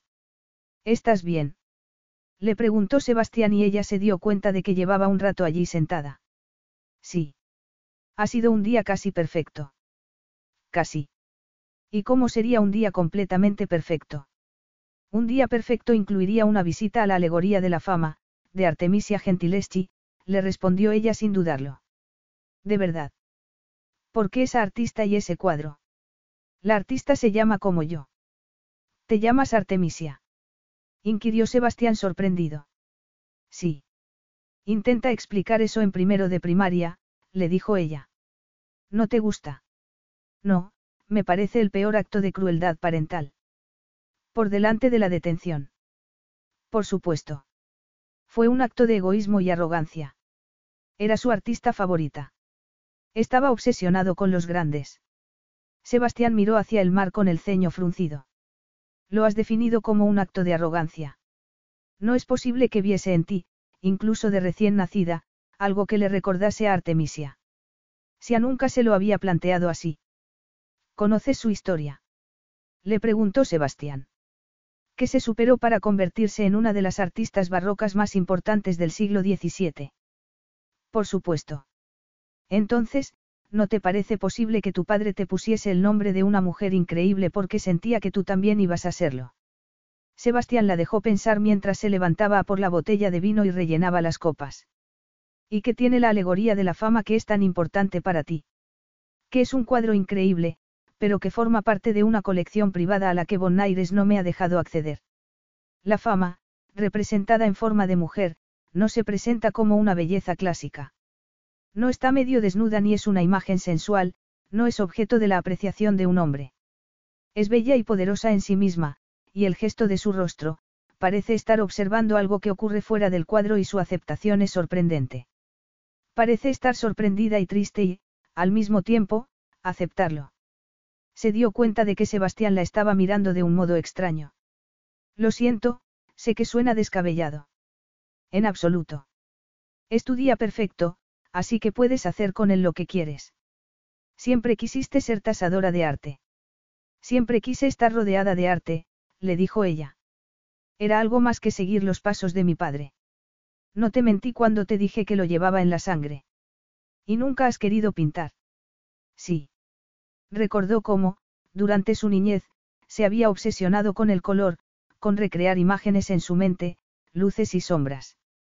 ¿Y por qué no lo hiciste? Yo, empezó Sia, considerando todas las respuestas posibles y decidiendo contarle la verdad. Tenía miedo. Miedo a ser capaz solo de copiar, como mi padre. De no tener talento natural. ¿Y tú? Yo. Yo tengo once hoteles. Lo sé, pero, ¿es eso lo que realmente quieres? No me malinterpretes, por favor. No pretendo cuestionarte, pero vas a seguir abriendo hoteles. Ganando dinero. Lo que has conseguido es increíble y has podido apoyar a tu familia, pero, ¿qué querías ser de niño? Astronauta. Buceador. Seguro que quería ser algo más que. Y entonces se sintió mal por lo que le estaba diciendo y se interrumpió. Iba a ser médico. Entré en la Facultad de Medicina de Harvard. Asia se le rompió el corazón al ver cómo lo decía, como si no tuviese ninguna importancia. Pero ella era consciente del sacrificio que había tenido que hacer. Después de exiliarnos, no me lo podía permitir, y no podía dejar sola a María. Eduardo casi no era capaz de mantener la cabeza erguida y Valeria estaba demasiado ocupada lamentando haberse casado con un esduque, así que no podían cuidar de ella. ¿Te gusta el vino? Sí. Es delicioso. A Teo le gustará oírlo. ¿Conoces al viticultor? Es un buen amigo. ¿Tienes amigos? Bromeó ella. Parece sorprendida, observó él, poniéndose serio y dándole un sorbo a su copa. Siento curiosidad por saber qué piensan acerca de que hayas robado un cuadro tan valioso. ¿Es esa tu pregunta de hoy? No, le respondió ella. Y volvió a pensar en lo que Sebastián le había dicho la noche anterior. Sebastián supo lo que estaba esperando y que su respuesta sería la perfecta a muchas preguntas. Casi se sintió aliviado cuando decidió contestarla. La primera vez que vi a Durrantez fue en su estudio. Me llevó mi madre. Acababa de enterarse de que estaba embarazada y estaba radiante. Y todo parecía, más grande. No me refiero a físicamente, sino sus emociones, su amor. Y yo lo disfruté mucho. Hizo una breve pausa. Durrantez debía de tener unos 70 años cuando pintó La mujer enamorada. Tenía el pelo completamente cano, unas gafas de pasta negras y una camisa azul cubierta de pintura. La mitad de su estudio era un caos y la otra mitad tenía un orden casi militar. Mi padre era igual, comentó Sia sonriendo. Decía que el orden hacía posible la creatividad. Sebastián asintió. Incluso Durantez parecía estar bajo el hechizo de mi madre. Hablaban durante horas acerca de artistas, discutían acerca de cuál era el mejor de cada decenio, primero los autores y después los cuadros. Y miraba a mi madre no como si fuese el centro de la habitación, sino del universo. Ella tenía una risa muy contagiosa y podía ser igual de amable con un príncipe o con un mendigo. Como tú, comentó Sia, con los ojos brillando en la oscuridad. Sebastián se encogió de hombros, como quitándole importancia. Yo tenía diez años y ocurrió durante las vacaciones de verano. Mi madre posó para Durrantez durante un total de 17 horas y, durante cada uno de esos minutos, como Durrantez, yo también tracé la curva de su mejilla, la felicidad de su rostro, el color de sus ojos. Jamás olvidaré el rostro de mi madre. Asia se le puso la piel de gallina al darse cuenta de lo que Sebastián le estaba contando y notó que los ojos se le llenaban de lágrimas. El cuadro se terminó cuando ella ya había fallecido. Había posado con un vestido blanco, pero Durrantez lo pintó de negro. Fue un gesto de respeto, una señal de pérdida. Fue su último cuadro. Durante casi 20 años, nadie había identificado a la modelo del cuadro y se pensó que quería seguir guardando aquel secreto. ¿Y cómo terminó el jeque con él? No tuvo que terminar la pregunta. Empezó a atar cabos. El jeque era el socio que convenció a tu padre para que invirtiese su dinero y el dinero de otros. Y el padre de Sebastián había utilizado el cuadro como garantía financiera. Y Abrani nunca quiso vendértelo. Supongo que sabía lo importante que era para ti. En cualquier caso, recuperaste el cuadro, pero solo con robarlo no habría sido suficiente, ¿verdad? Porque no se trataba solo de recuperar el cuadro, sino de avergonzar públicamente al jeque. ¿O le diste alguna elección? Él siempre habría insistido en que el cuadro era auténtico, pero terminaría pasando por una investigación que revelaría que había actuado de manera ilegal diez años antes, cuando se había hecho con él. O podía aceptar el escarnio público por intentar vender un cuadro falso. Pero, para conseguir eso, tenía que descubrirse que el cuadro era falso. Además, en el mismo proceso castigaría a Bonaires por involucrarse en subastas irregulares y negocios dudosos, pensó Sia. Empezó a encajar las piezas del puzzle y se sintió mal por el niño que había perdido a su madre, su casa y su futuro. Era consciente de los sacrificios que había hecho Sebastián por su familia y entendía que quisiese disfrutar en esos momentos. Y pudo saborear ella también el deseo de venganza. Pero lo que eso había significado para ella, para lo que estaba intentando hacer allí. Empezó a sentirse aturdida. Es una hipótesis interesante, le dijo él, observándola de cerca. ¿Y si sabía el motivo? Podía sentirlo al igual que él. Era un punto de inflexión. El momento que definiría su futuro. Es una pena que hayas utilizado tu pregunta de hoy y que, por lo tanto, no pueda confirmártelo ni desmentírtelo.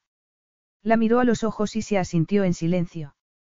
Podía marcharse en ese momento.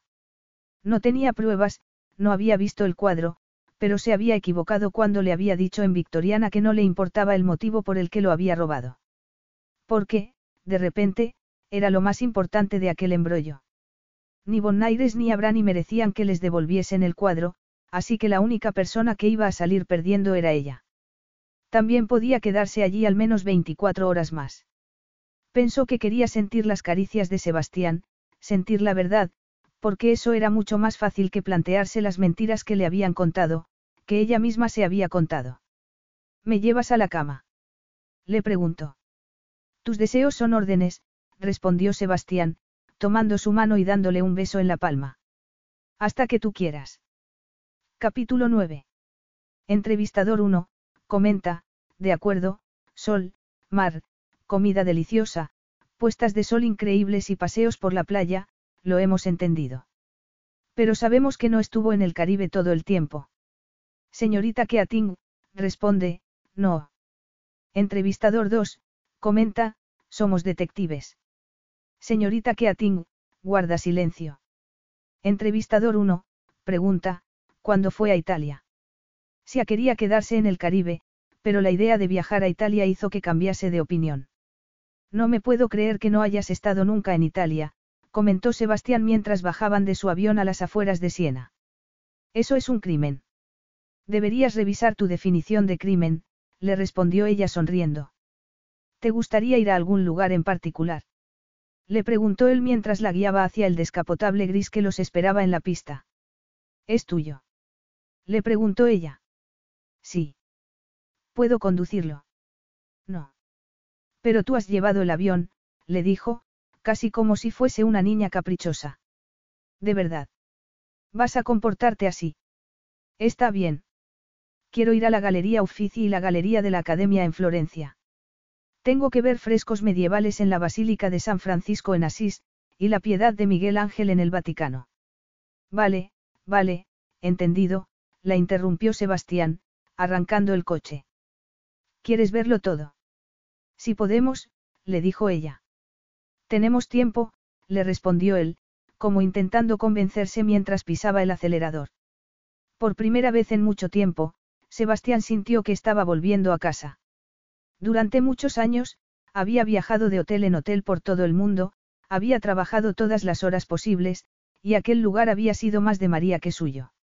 No obstante, al llevar hacia allí, sintió que le estaba revelando una parte de él. Pero solo una parte.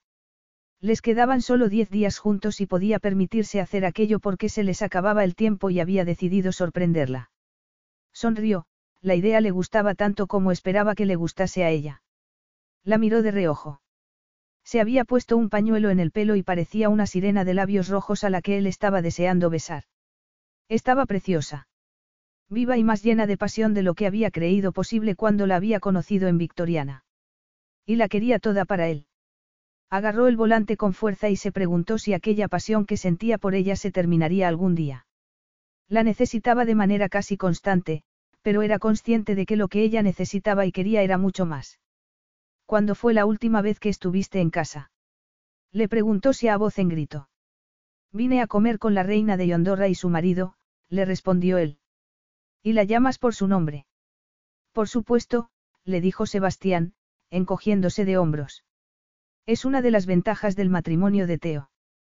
Teo. Tersi.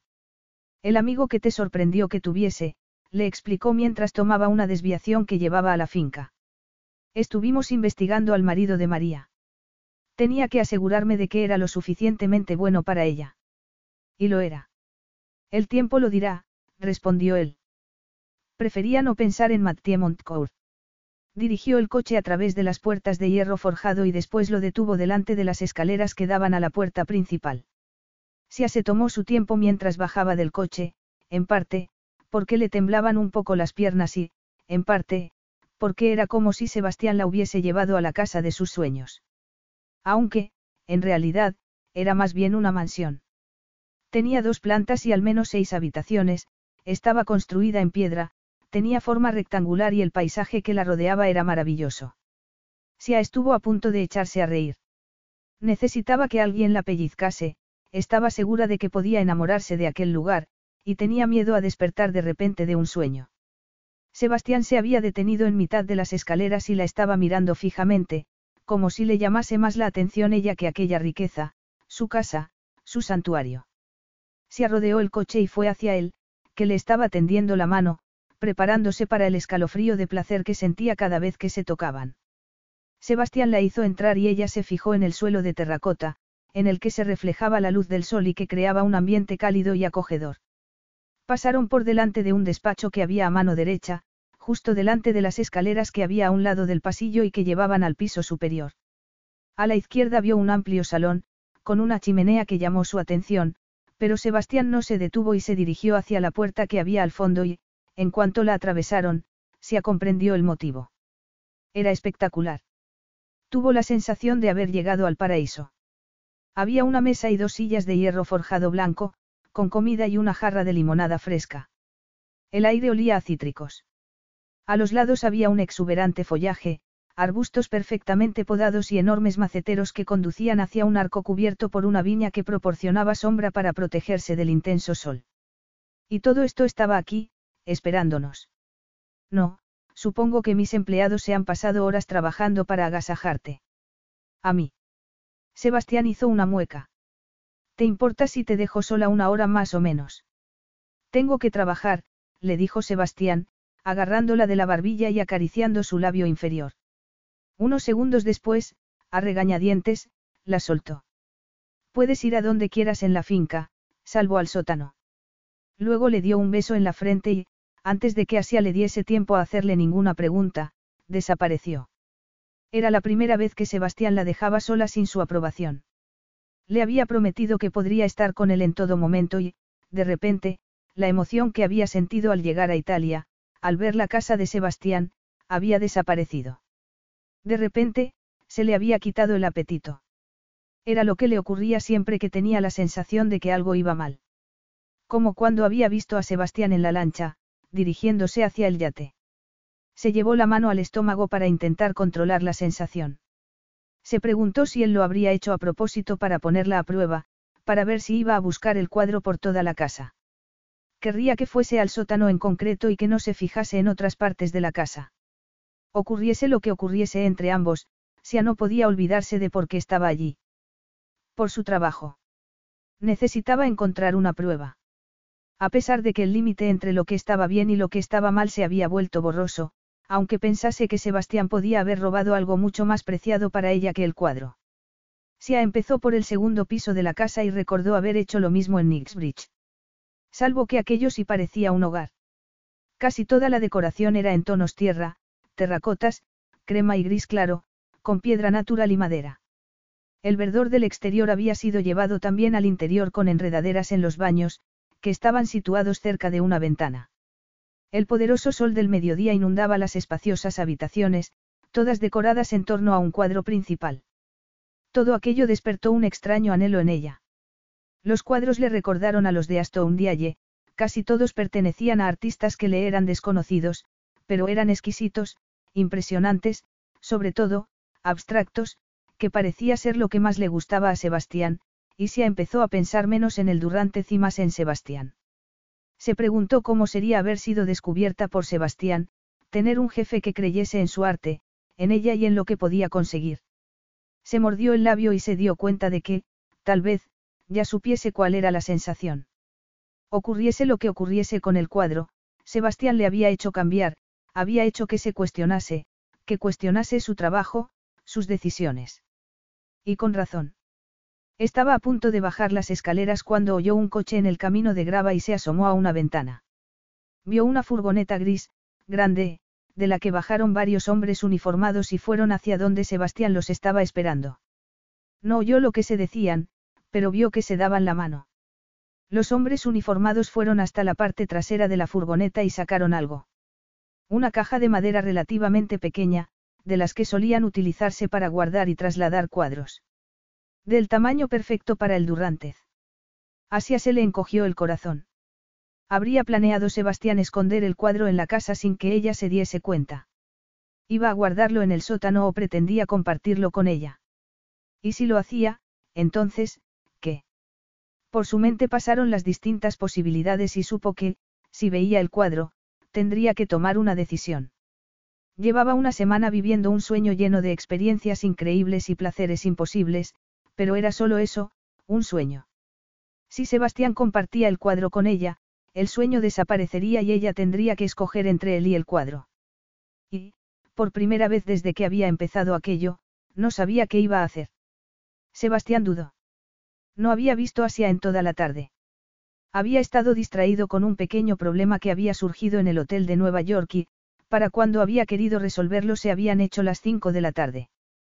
Pensó que ella habría encontrado algún entretenimiento, o habría estado descansando, pero empezó a ponerse el sol y no pudo evitar tener la sensación de que, a pesar de sus buenas intenciones, la velada tal vez no fuese a transcurrir como él había planeado. Había sabido que decirle que no podía visitar una zona de la casa era correr un riesgo, pero había decidido que merecía la pena. Y seguía pensándolo. Cuando se llegó por fin al salón, Sebastián se quedó sin respiración. El vestido era de un estilo similar al que había llevado en Victoriana, pero de color miel, favorecedor, sugerente. Era como si se hubiese vestido con el único propósito de volverlo loco. Por eso, tardó un momento en darse cuenta de que se aparecía dolida, pero no supo el motivo. ¿Estás bien? Le preguntó, haciendo un esfuerzo para no acercarse a abrazarla. Sí. Sebastián se mordió la lengua. Sia no solía responder con monosílabos. Cedió ante la tentación, atravesó la habitación y se detuvo muy cerca de ella, pero Sia no lo miró a los ojos. Él tomó aire. Tenía un plan para esta noche, pero, se interrumpió, lo mejor era enseñárselo. ¿Vienes conmigo? Le tendió la mano como había hecho varias horas antes. Ella asintió, pero no le dio la suya. Sebastián la guió hasta el sótano, dio las luces de la escalera y empezó a bajarlas delante de ella. Los anteriores dueños convirtieron toda la planta en una bodega muy cara, le explicó, mientras se preguntaba por qué seguía con aquello, pero yo me di cuenta de que, realizando solo un par de cambios, podía ser el lugar perfecto. Perfecto, ¿para qué? Para esto. Encendió una luz tenue que iluminó al instante el enorme sótano, que ocupaba toda la planta de la vivienda. Podía haber sido un búnker de la Primera Guerra Mundial, pero se había convertido en la sala perfecta para su colección. Se sintió extrañamente satisfecho al oír que Sia dejaba escapar un grito ahogado, de sorpresa. Aquel era el principal motivo por el que había comprado la finca. Las paredes eran de piedra color tierra y el suelo de ladrillos desgastados por el tiempo, el techo era abovedado. La iluminación acompañaba los arcos de las paredes, que conducían a otras habitaciones a las que se accedía a través de aquel pasillo central. Era su orgullo y alegría y le había emocionado la idea de compartirlo con Sia, pero al ver su mirada había sentido miedo por lo que iba a enseñarle. Lo primero en lo que se fijó Sia fue en el espacio. Lo segundo fueron las paredes. Después, en los cuadros. Algunos, de artistas muy famosos. Se separó de Sebastián para recorrer los pasillos de piedra y sintió que estaba ante la colección de arte privada más increíble que hubiese visto jamás. No parecía seguir un patrón, cada obra era diferente, a cada cual más famosa y valiosa. Se fijó en que no hacía frío ni calor, era evidente que Sebastián cuidaba mucho de una colección cuyo valor iba aumentando con cada cuadro que se veía. Se sintió aturdida. De repente, se detuvo. Al fondo había un cuadro cubierto por una cortina de terciopelo, con un cordón dorado colgando de ella. Se le aceleró el pulso. Tenía miedo de que se tratase del Durrantez, de que hubiese llegado el momento de la verdad y ella no hubiera tomado todavía una decisión. Delante del cuadro había una mesa y ella pensó que no entendía qué hacía allí. Lo mismo que la botella de champán y las dos copas sobre el mantel color marfil. Le pareció absurdo, sintió que Sebastián se quería burlar de ella y le dolió. Él había estado todo el tiempo en silencio, siguiéndola. Se asintió su mirada clavada en ella mientras se acercaba lentamente a la cortina de terciopelo y ponía los hombros rectos, dispuesta a enfrentarse a su destino. Tomó el cordone, incluso antes de descubrir el cuadro, supo que no se trataba del Durrantez. Alegoría de la fama, por Artemisia Gentileschi, oyó decir a Sebastián innecesariamente mientras ella clavaba la vista en el cuadro que siempre había querido ver. Su belleza le cortó la respiración mientras recorría con la mirada todos sus detalles del pequeño cuadro. Era increíble. Y no era el Durrantez. No, era lo que le habría dicho a Sebastián que formaría parte de su día perfecto. Entendió entonces la mesa y el champán puesto a enfriar. Aunque fuese solo para tenerlo un día, a Sebastián debía de haberle costado una fortuna, porque Sia no podía siquiera imaginar que hubiese decidido comprarlo. Se pasó una mano por el rostro, sin saber si sentirse aliviada o disgustada. Pensé. Lo sé. Sebastián se había puesto justo detrás de ella y se pudo sentir el calor de su cuerpo, que despertó todos sus sentidos. ¿Querías que fuese el Durrantez? Le preguntó él, tan tranquilo. No lo sé, admitió Sia con toda sinceridad. Lo he estropeado todo, ¿verdad? En absoluto, le respondió Sebastián, ofreciéndole una copa de champán. Mientes fatal, lo acusó ella, sin poder evitar derramar una lágrima. Una lágrima que Sebastián le secó con el dedo. El Durrantez siempre estaría ahí, interponiéndose entre ellos. Hasta que uno de los dos se rompiese, y Sia no sabía cuál de los dos lo haría. El dedo de Sebastián pasó a su labio inferior, como había hecho unas horas antes. Ella se lo mordió suavemente, desesperada por conseguir volver a conectar con él a pesar del cuadro. Le chupó el dedo antes de dejarlo escapar. Se apartó de su lado, todavía sin poder mirarlo, avergonzada. Se había equivocado. Se había equivocado con él. Pero él la agarró por la barbilla para que lo mirase. Si se había esperado encontrar censura, frustración o resentimiento en sus ojos, había vuelto a equivocarse. La miraba con deseo. Sebastián bajó la vista a sus labios y ella sintió que algo salvaje, femenino, despertaba en su interior. Desde que estaba con él, se había aprendido mucho acerca de su propio cuerpo, de sus deseos. Él la había hecho llegar al éxtasis y a unos momentos tan bellos que no imaginaba poder a volver a encontrar con nadie más. Y, después de tantas horas pensando y haciéndose preguntas, se decidió que no quería pensar más. Lo retó en silencio. Vio el momento en el que Sebastián lo entendía, el brillo de sorpresa en sus ojos. Sebastián la agarró por la cintura y la apretó contra su pecho. Ella echó la cabeza hacia atrás en señal de rendición, relajándose entre sus brazos, y él la devoró. Si casi no se dio cuenta de que Sebastián apartaba la silla que había delante de la mesa y se colocaba con ella entre ambas, ponía Asia en su regazo y se sentaba. Ella se apretó contra su cuerpo y dio un grito ahogado. Sebastián la apartó para quitarle la ropa interior y se abajó las manos a sus pantalones para desabrochárselos y meter la mano por debajo de los calzoncillos. Le acarició la erección antes de colocarse justo contra ella. Sus lenguas se entrelazaron y Sia lo miró a los ojos y vio que los tenía abiertos, que también la estaba mirando. Rompió el beso y se apretó contra su erección, haciendo que la penetrase. Vio cómo a Sebastián se le dilataban las pupilas y se le encendían las mejillas. No tardó en perder el control y cerró los ojos, disfrutando de la intensa conexión que había entre ambos. Sebastián la sujetó con fuerza para que se echase hacia atrás y la besó en los pechos mientras metía una mano por debajo del vestido y la acariciaba entre los muslos, llevándola cada vez más cerca del límite. Ella quiso pedirle que esperase un minuto, solo para poder disfrutar un poco más de aquella sensación, de aquel momento con él. Pero Sebastián se apretó más contra su cuerpo y fue como si las estrellas se hubiesen caído del cielo y hubiesen entrado en el sótano, bañándolos con una luz dorada que la consumió mientras se intentaba respirar y él llegaba también al límite y se vacía en su interior, haciendo que se sintiese más viva de lo que recordaba haber estado jamás.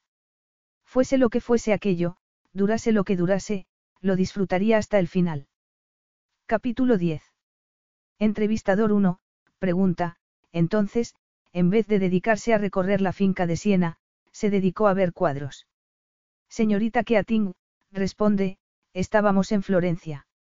Entrevistador 2, susurrando, pregunta, vio el David. Me estás diciendo que, de todos los cuadros que has visto, tu favorito es la Puerta del Paraíso, del Baptisterio de San Juan. Le preguntó Sebastián, mirándola con gesto de horror, aunque en el fondo estaba encantado. Ponga usted los ojos en la carretera, caballero. Como usted mande, le respondió él. Había estado casi seguro de que se iba a dejarlo la misma noche en que había comprado el Gentileschi, pero la pasión que habían compartido aquella noche no había tenido comparación con ninguna otra que hubiese experimentado hasta entonces. Sia se había rendido a él y lo había maravillado, había confiado en él. Sebastián no estaba seguro de merecerlo, pero, en el fondo, había empezado a tener esperanzas. Podemos volver. Ahora. ¿Se te ha olvidado algo? No, solo quiero volver a verlo, y a comer esos espaguetis, Sebastián, tenemos que volver a hacerlo. ¿Qué tal mañana? Tal vez podríamos. Como quieras. Pero tenemos que levantarnos muy temprano. Quiero evitar a los turistas. Sebastián se echó a reír. Nosotros también somos turistas, la provocó. Ya me entiendes. Podríamos quedarnos a pasar la noche. Pasearíamos por el Ponte Vecchio, cenaríamos junto al río, con vistas a... Frunció el ceño al oír sonar su teléfono, que llevaba en el bolsillo, era el tono que había puesto para su hermana. Lo siento, es María. Tengo que responder. Detuvo el coche a un lado de la carretera y descolgó. ¿Estás bien? Sí, le respondió ella, que parecía tranquila. Pero necesito hablar contigo para que sepas que estoy bien, a pesar de lo que tengo que decirte. Sebastián respiró hondo. He dejado a Mathieu. ¿Qué ha ocurrido? inquirió él. Nada importante, pero quería que te enterases por mí. Ya he encontrado una casa en Umbría, a dos horas en coche de la tuya. Voy para allá. No quiero que vengas. No te voy a dar la dirección. María, los dos sabemos que puedo encontrarte si quiero, le dijo él. Pero no vas a hacerlo porque eres mi hermano y vas a respetar mis deseos. Lo voy a matar, le prometió Sebastián entre dientes. No, no lo vas a matar porque es el padre de mi futuro hijo. ¿Por qué no vienes a casa? Le sugirió él. ¿Por qué es tu casa? Yo tengo que encontrar la mía propia. Cinco minutos después, terminaban la llamada con un te quiero. Sebastián clavó la vista en las montañas que había más allá de la carretera, tenía los nudillos blancos de la fuerza con la que estaba agarrando el teléfono. ¿Estás bien?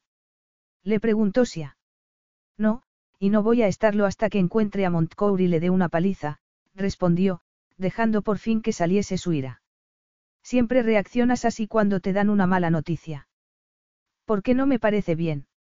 Si no te gusta, empezó él. No es que no me guste, es que me está dando miedo.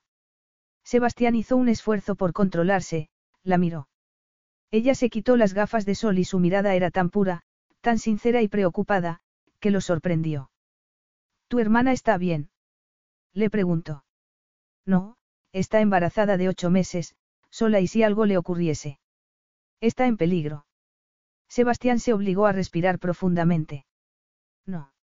Sia se inclinó sobre el asiento del conductor y le abrió la puerta, invitándolo a volver a sentarse. ¿Y Eduardo? ¿Qué pasa con Eduardo? No puede hacer nada. Sebastián se dejó caer en el asiento y se echó a reír. Siempre ha estado ausente de la vida de María. Y dudo mucho que eso vaya a cambiar ahora. Fue una de las condiciones que puse cuando compré la finca de Rimini, que María viniese a vivir conmigo. ¿Cuántos años tenía? Ocho. Se asintió, como si estuviese empezando a comprender y, tal vez, teniendo en cuenta su historia con sus padres, pudiese hacerlo. Era la única manera de protegerla. Incluso antes de que nuestro padre lo perdiese todo, ya se había apartado de ella, emocional y físicamente. María es idéntica a mi madre. El pelo, los ojos, la nariz, la boca, la barbilla, casi una réplica exacta. Y Eduardo no soportaba que le recordase a ella. Así que yo tuve que estar allí mientras él le rompía el corazón a mi hermana, porque lo que María necesitaba en realidad era un padre. Asia le dolió oír aquello, saber lo mucho que debía haber sufrido María. Ella había sufrido mucho al tener que separarse de su padre. También le dolió pensar en Sebastián, que había tenido que responsabilizarse de su hermana y de él mismo desde muy joven. El corazón se le encogió por el hombre que haría cualquier cosa por proteger a aquellos a los que amaba. Ya lo había visto en el hotel. Lo había visto en los pequeños detalles que tenía con ella. Había estado dispuesto a volver a Florencia, había querido que viese todo lo que quería ver en Siena y en Florencia, y más. Pero Sia se dio cuenta de que seguía atrapado en el pasado, enfadado, y eso no le gustaba. Y la única cosa que podía hacer para cambiar aquello era cambiar su manera de pensar. Por un momento, se dijo que merecía la pena correr el riesgo de hacerle daño si con ello conseguía que su plan funcionase. Siento que Eduardo no fuese capaz de ocuparse de ella. Tú jamás tendrías que haber hecho lo que te viste obligado a hacer, pero, tal vez, como lo hiciste tú, Eduardo sintió que él ya no hacía falta. Entonces, tenía que haber dejado que todo nuestro mundo se desmoronase. No, lo que estoy diciendo es que tú diste un paso al frente. Y María tuvo un hermano cariñoso, que cuidó de ella. Por eso ahora va a capear sola el temporal que está viviendo con su marido. Si tu padre hubiese estado ahí, tal vez tú no habrías levantado el imperio hotelero internacional que te pertenece. Y, tal vez, en vez de centrarte en lo que debía haber ocurrido o dejado de ocurrir, podrías centrarte en el resultado que obtuvisteis gracias a todo lo que hiciste tú. Sebastián resistió el impulso de contradecirla. Durante mucho tiempo, solo había pensado en lo que le faltaba, en lo que le había costado compensar la ausencia de Eduardo, asumir su posición como cabeza de familia, pero sí tenía razón. Cuando consideraba lo que había ganado, y no se refería a dinero ni objetos, sino a la seguridad, física y emocional, para su hermana y también para su padre, para Valeria y para él, era consciente de que era mucho más de lo que podían haber tenido. Había trabajado muy duro para levantar su empresa, pero eso también le había permitido invertir en amigos, como Teo, en empleados, en las personas que trabajaban para él. De hecho, los primeros años, los más duros, durante los cuales casi no había dormido, lo habían llevado hasta donde estaba en esos momentos, a una posición en la que podía hacer prácticamente lo que quisiese con su vida. Y esa sensación de triunfo que tenía, el orgullo por su propio trabajo y sus logros, estaban empezando a curar las heridas del pasado, no del todo, pero poco a poco. Miró Asia, que estaba a su lado, y solo quiso sentarla en su regazo. Ella le sonrió. No pensé que fueses tan optimista, admitió Sebastián, intentando aligerar el ambiente antes de hacer algo tan insensato que podrían detenerlos por escándalo público. Lo soy, por eso sé que voy a conseguir el cuadro, bromeó ella. Y Sebastián se preguntó si era consciente de que era la primera vez que hacía una broma o incluso que se refería al Durantez desde que habían llegado a Siena. Él mantuvo las manos en el volante, a pesar de querer tenerlas en el cuerpo de Sia, le dio un beso en los labios, como promesa de lo que estaba por llegar. Arrancó el coche y entró de nuevo en la carretera que los llevaría a casa. En ese momento Sebastián se dio cuenta de que Sia tampoco le había hecho ninguna pregunta. Sería porque ya no quería demostrar que él había robado el cuadro. ¿Eso era bueno o malo? No estaba seguro. Sin embargo, tenía una perspectiva distinta acerca de su pasado y la sensación de que, en realidad, no sentía que no quisiese una familia ni un compromiso en el futuro, pero, debido a su pasado, no estaba seguro de poder tenerlos. Aunque sí estaba haciendo que lo desease. Con ella. Aparcó delante de la puerta y se bajó del coche casi de inmediato. Voy a estirar las piernas antes de la cena, le dijo, sonriendo con los labios y con la mirada. No está en el jardín, bromeó él, refiriéndose al cuadro. Ella se encogió de hombros mientras se alejaba. Pero está ahí, en alguna parte, le respondió por encima del hombro. Sebastián no la vio sonreír mientras sacaba el teléfono de su bolso y escuchaba el cuarto mensaje de Bonaires que le habían dejado en el contestador. Señorita Keating, soy Michael. Llevamos varios días intentando localizarla. Tenemos que hacerle algunas preguntas y nos gustaría fijar una fecha para que venga a hablar con nuestro equipo de investigación. Sobre todo, teniendo en cuenta la compañía que ha tenido desde que la suspendimos de empleo y sueldo. Esperamos tener noticias suyas muy pronto. Con mano temblorosa, borró el mensaje y apagó el teléfono antes de volver a guardárselo en el bolso. La habían suspendido de empleo y sueldo 30 días. Había pasado menos de la mitad. Le quedaban cinco días con Sebastián y el corazón se le aceleró al darse cuenta de que se le estaba acabando el tiempo. Por mucho que quisiera, no podía esconderse allí para siempre. Vestida con una camisa de Sebastián y unos vaqueros viejos que había encontrado en su maleta, descalza, se salió al jardín, donde la esperaba una mesa con café, cruasanes y fruta. Sonrió al ver uno medio comido y media taza de café que Sebastián debía de haberse tomado antes de ir a ver a María hacía media hora. Se abrió el periódico inglés que Sebastián había hecho que le llevasen cada mañana desde que habían llegado allí. Se sentó, se sirvió un café, tomó la taza con ambas manos y aspiró el rico aroma mientras el calor de la bebida le calentaba las palmas de las manos. Ya hacía calor y era temprano, iba a ser un día. Entonces vio la imagen que había en la portada del periódico. Era una foto grande, en blanco y negro, de una pareja muy guapa, ambos con la cabeza agachada, el hombre estaba levantando una mano para proteger a la mujer y rechazar a la prensa, pero fue la mujer la que llamó su atención. Si la había visto antes y todo mundo se derrumbó mientras leía el artículo. La heredera de Abrani se casa con un multimillonario. A pesar de la reciente preocupación acerca de la tentativa de venta de un cuadro falso, la situación parece estar mejorando para el jeque Abrani, ya que su hija pequeña, Alia, ha sorprendido al mundo con la noticia de una boda secreta.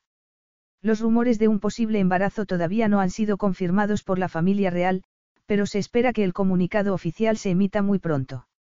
La hija pequeña del jeque tal vez acabase de casarse en secreto, pero once días antes había estado bebiendo champán en compañía de Sebastián Roan de Luen, en un club privado de Mayfair. Él le había dicho que era una amiga de la familia. De todas las personas que podían cambiar el cuadro auténtico por el nuevo, la hija del jeque debía de ser la que lo tenía más fácil. Se recordó que Sebastián le había contado, mientras enumeraba los múltiples pecados que había cometido el jeque, que se había apostado la mano de su hija. Durante todo aquel tiempo, Sia se había centrado en Sebastián y no en las personas que podían haberlo ayudado, como el artista que había creado la falsificación. Pensó en el laboratorio de David, la noche en la que habían dañado el cuadro falso, en la técnica de aquel cuadro. Y pensó en Aston Diaye, la artista senegalesa a la que Sebastián le había encargado los cuadros de su hotel en el Caribe. Porque se había visto algo en aquellos dos cuadros enormes, el movimiento de la brocha, la combinación de colores, que había llamado su atención. Y en esos momentos no pudo evitar preguntarse, si Astow había sido la falsificadora. ¿Cómo lo había llamado Sebastián? Un encargo reciente. Buscó en su teléfono la página web de Ndiaye, estudió sus cuadros abstractos y, sobre todo, una colección de cuadros de estilo clásico, retratos y naturalezas muertas, y pensó que podía tener la técnica necesaria para falsificar el Durrantez. Leyó su biografía y se le hizo un nudo en el estómago al leer que Ndiaye había crecido en Senegal, pero que había ido a vivir a Francia después de que su madre, que había sido una comerciante de alto nivel, se hubiese arruinado. Más o menos en la misma época en la que había fracasado el negocio de Eduardo. Empezó a enfadarse. Y casi no quiso pensar nada más, porque si sus suposiciones eran ciertas, era posible que eso la rompiese. Se preparó, abrió otra pestaña y buscó el apellido Sabatino. Los titulares hablaban de los escándalos atribuidos a los hermanos italianos. Se fijó especialmente en las fotografías. Los dos hermanos, que eran muy atractivos, sonreían a la cámara, parecían tranquilos, elegantes, encantadores. Se estaban abrazando y posaban delante de un yate. Se amplió la imagen, un yate que, en esos momentos, estaba navegando por el Caribe. Se le encogió el estómago y apartó el teléfono para no seguir viendo más. Para no seguir sufriendo. No era la prueba que necesitaba. No podía ir con aquella información a Bonaires, pero eso ya no le importaba. Siempre había sabido que Sebastián había robado el cuadro, pero al menos había creído su promesa de que no iba a mentirle. Tal vez fuese un ladrón, pero ella había pensado que era honesto. Había sido una tonta.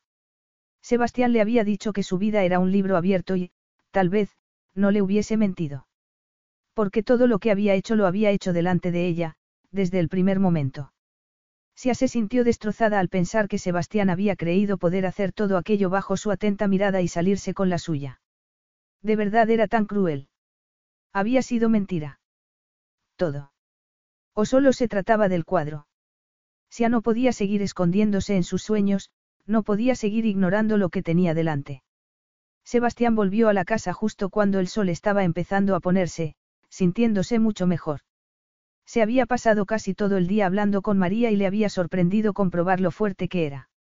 Estaba dolida, sí, y él se lo iba a hacer pagar a Montcourt, pero también estaba decidida a forjarse un futuro en el que tanto ella como su hijo estuviesen protegidos.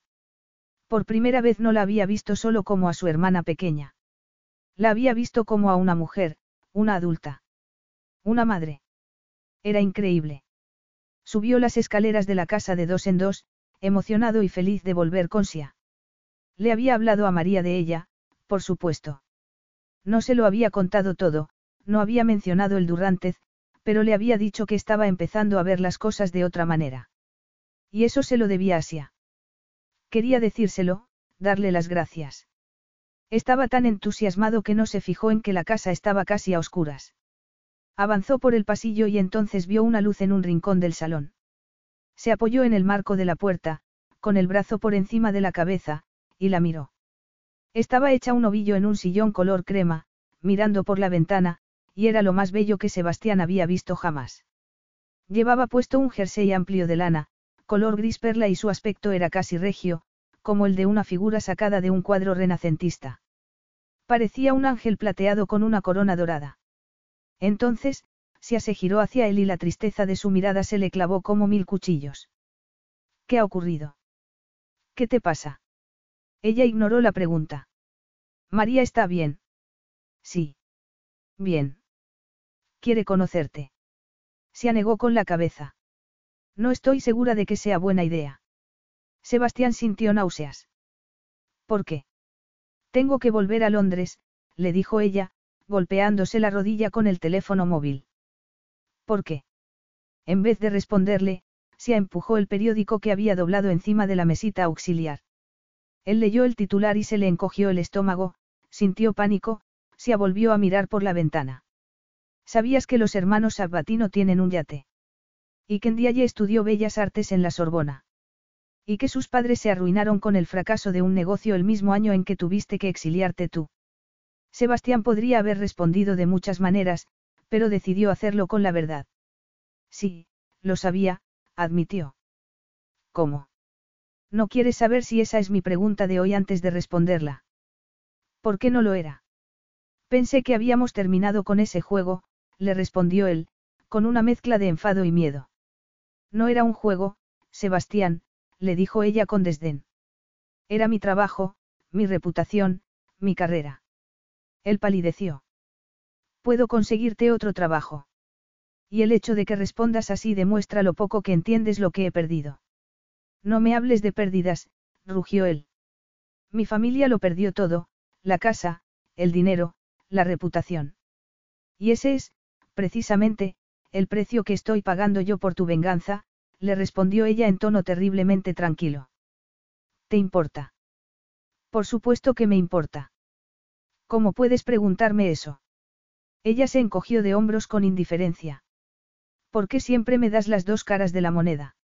El multimillonario que celebra una fiesta para sus empleados. El ladrón que haría cualquier cosa por proteger a sus cómplices. El hermano que ha sido más un padre para su hermana y el playboy del que casi me enamoro, le dijo, mientras una lágrima corría por su mejilla.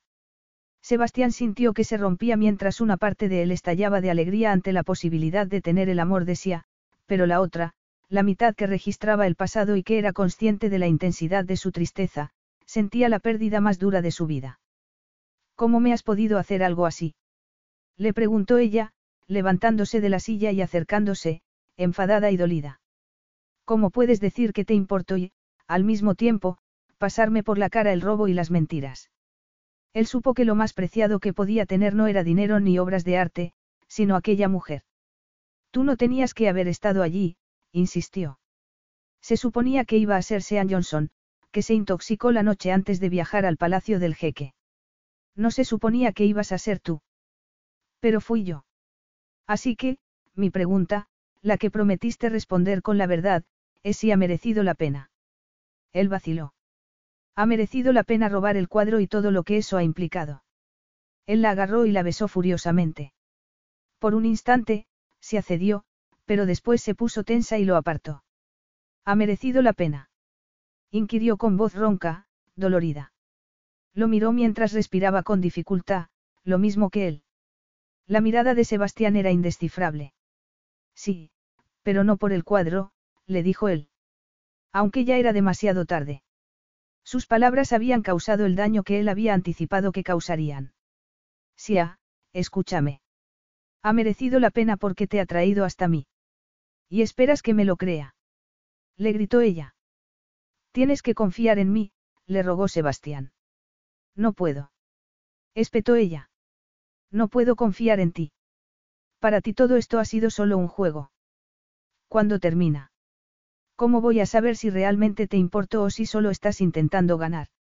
Si me importas tanto que estoy dispuesto a parar, aunque eso me asuste. Lo dejaría todo en este instante si tú me lo pidieras. Una parte de ella no quería creerlo, pero en su mirada solo había sinceridad. Aunque no me lo vas a pedir porque tienes miedo, añadió él. No te tengo miedo, le aseguró Sia. A mí, no, te tienes miedo a ti. Te aterra la idea de intentar conseguir lo que quieres, que son cosas que te convierten en una persona única e increíble. Y hasta que no te des cuenta de eso y te enfrentes a lo que quieres de verdad, lo aceptes y lo persigas, no dejarás de sentir miedo.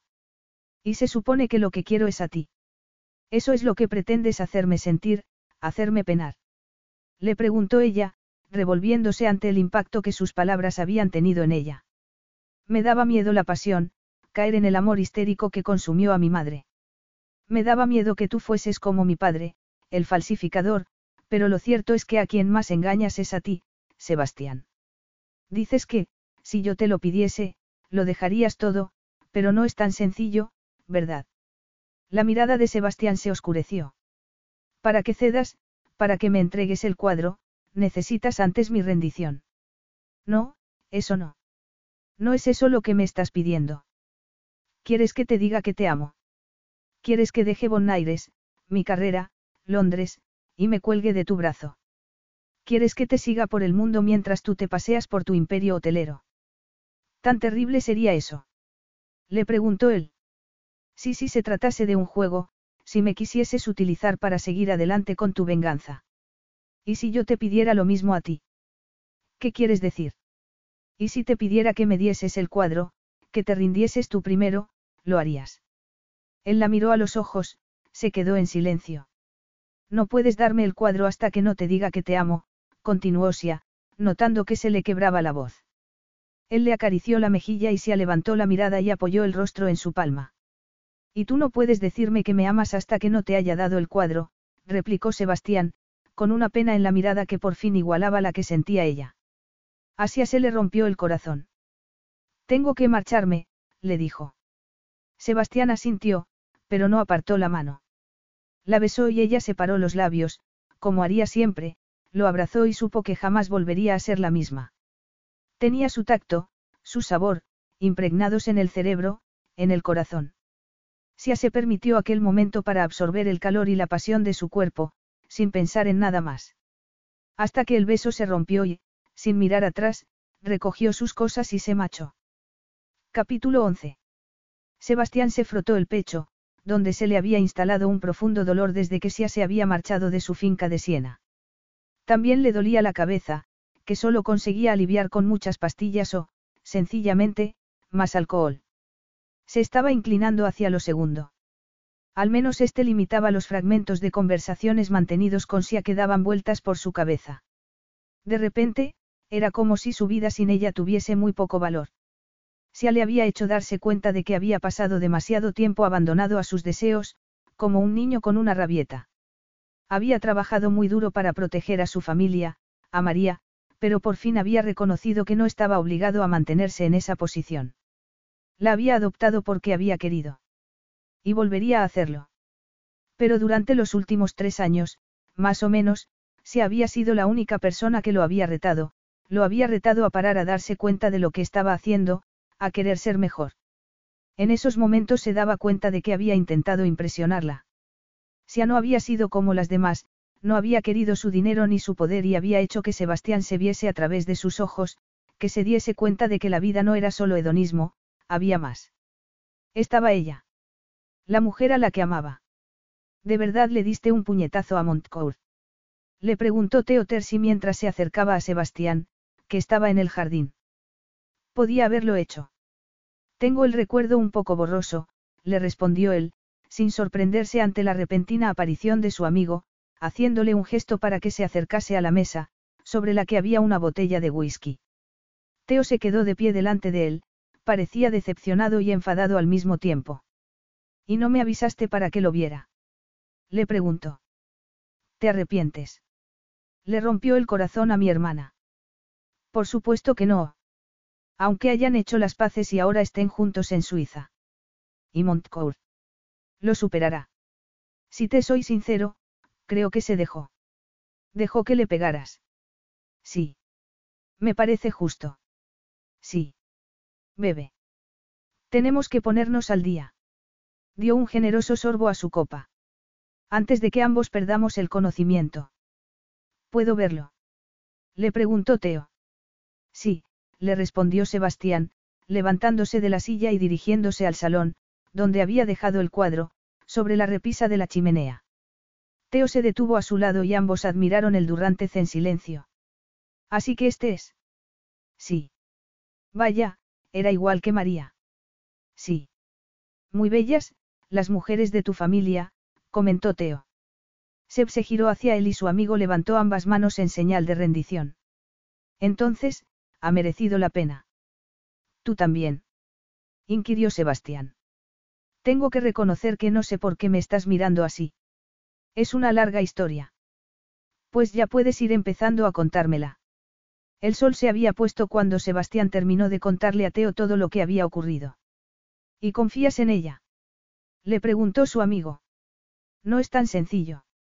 Entonces, es que no. Sí, pero, llevo demasiado tiempo confiando solo en mí. Y tengo que admitir que la idea de depender de otra persona me aterra. No estoy seguro de ser capaz de hacerlo. Bueno, supongo que tendrás que sopesar el sufrimiento que sientes ahora y el que podrías sentir si no sale bien. Sebastián estuvo a punto de contestar que no estaba sufriendo, pero tuvo que admitir que era la verdad. No podía seguir dando la espalda a lo que quería. Y lo que quería no era el cuadro, sino Asia. Solo a ella. Enterró el rostro entre las manos, se pasó los dedos por el pelo con frustración. Había sido un idiota. Dejó escapar un gemido. Muy bien, lo alentó Teo. Sácalo. ¿Por qué eres tan engreído? Porque yo también he estado ahí, le dijo su amigo. ¿Tienes un plan? Eso pienso, le respondió Sebastián, clavando la mirada en las llamas de la chimenea antes de volver a levantarla al cuadro con el que había empezado todo. Se miró los números rojos del despertador y cambió de postura, clavando la vista en el techo. Su apartamento le había parecido minúsculo y muy oscuro desde que había vuelto de Siena. Y en dos horas tenía una reunión en Bonaires. Desde que había accedido a ir se sentía aturdida. Aunque la sensación era mejor que la tristeza que la había invadido al marcharse de casa de Sebastián. Había pasado varios días con un terrible nudo en el estómago que había hecho que casi no pudiese comer. Lo echaba de menos. Muchísimo. Cada vez que cerraba los ojos solo podía ver su sonrisa. El modo en que la miraba, la besaba y la acariciaba. Se excitaba solo de pensarlo y eso le causaba más tristeza. Había llorado tanto que tenías los ojos constantemente hinchados y enrojecidos, su corazón se había cansado de sufrir. Se había dado dos días, dos días para sentirse así. Y, durante esas 48 horas, se había preguntado una y otra vez por qué no había admitido que lo amaba. Se recordó que, a diferencia de su madre, quería más, se merecía más. Quería que su amor estuviese equilibrado. También había pensado en lo que Sebastián le había dicho acerca de que tenía miedo a aceptar sus deseos, sus anhelos. Y había tenido que admitir que era verdad. Había pasado demasiado tiempo dando gracias por cosas por las que no tenía que haberse sentido agradecida. El trabajo en Bonaires, el caro apartamento en Archway, que en realidad era un lugar triste y opresivo. Y ambas cosas juntas habían hecho que no tuviese tiempo ni dinero para más. Se preguntó si, ante la posibilidad de que Bonaires quisiera conservarla, ella quería quedarse. Pensó en su cuaderno lleno de dibujos y planos, de diseños de cuadros por terminar. Sacudió la cabeza. Era una locura. Ya tenía suficientes deudas. Aunque tal vez pudiese trabajar a media jornada. O podía buscar un piso compartido. Estaba segura de que lo primero que tenía que hacer era salir de aquel apartamento, pero no tenía por qué cambiar toda su vida de golpe, podía hacerlo poco a poco. La alarma sonó por fin y Sia se obligó a meterse en la ducha.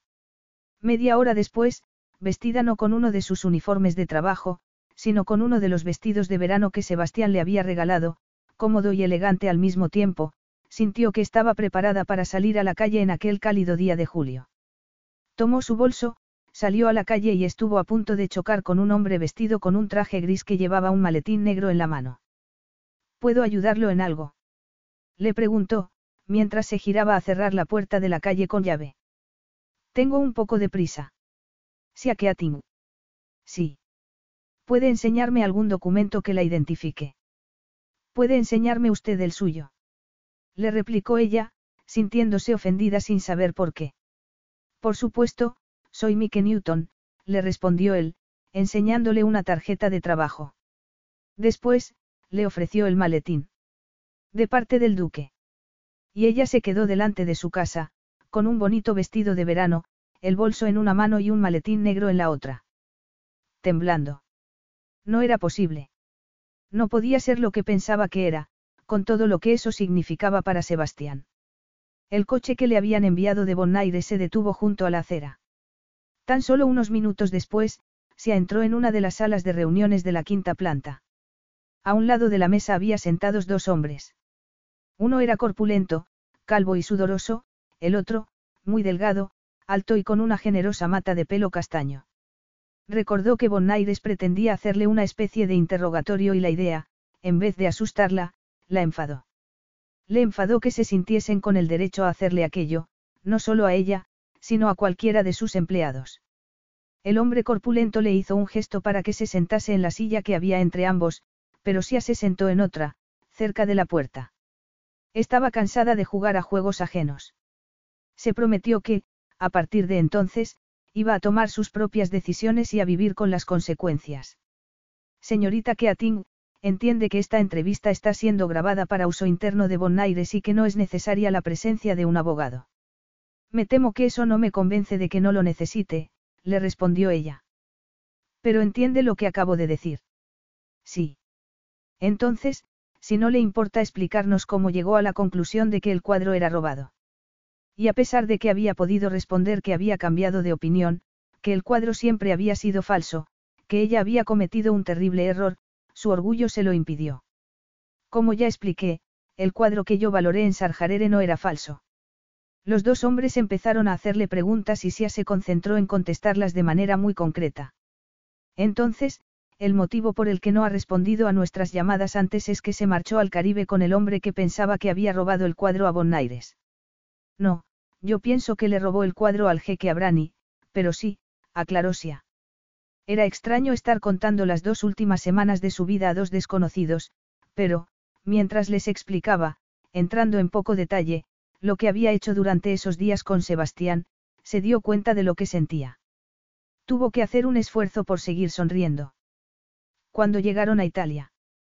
Ella balbució, casi ausente, una respuesta y se dio cuenta de que, aunque aquello podía terminar de muchas maneras, ella solo quería que terminase de una. Entonces, pasó casi dos semanas con él y, en todo ese tiempo, vio en algún momento el cuadro. No. Y no sabe dónde está. No.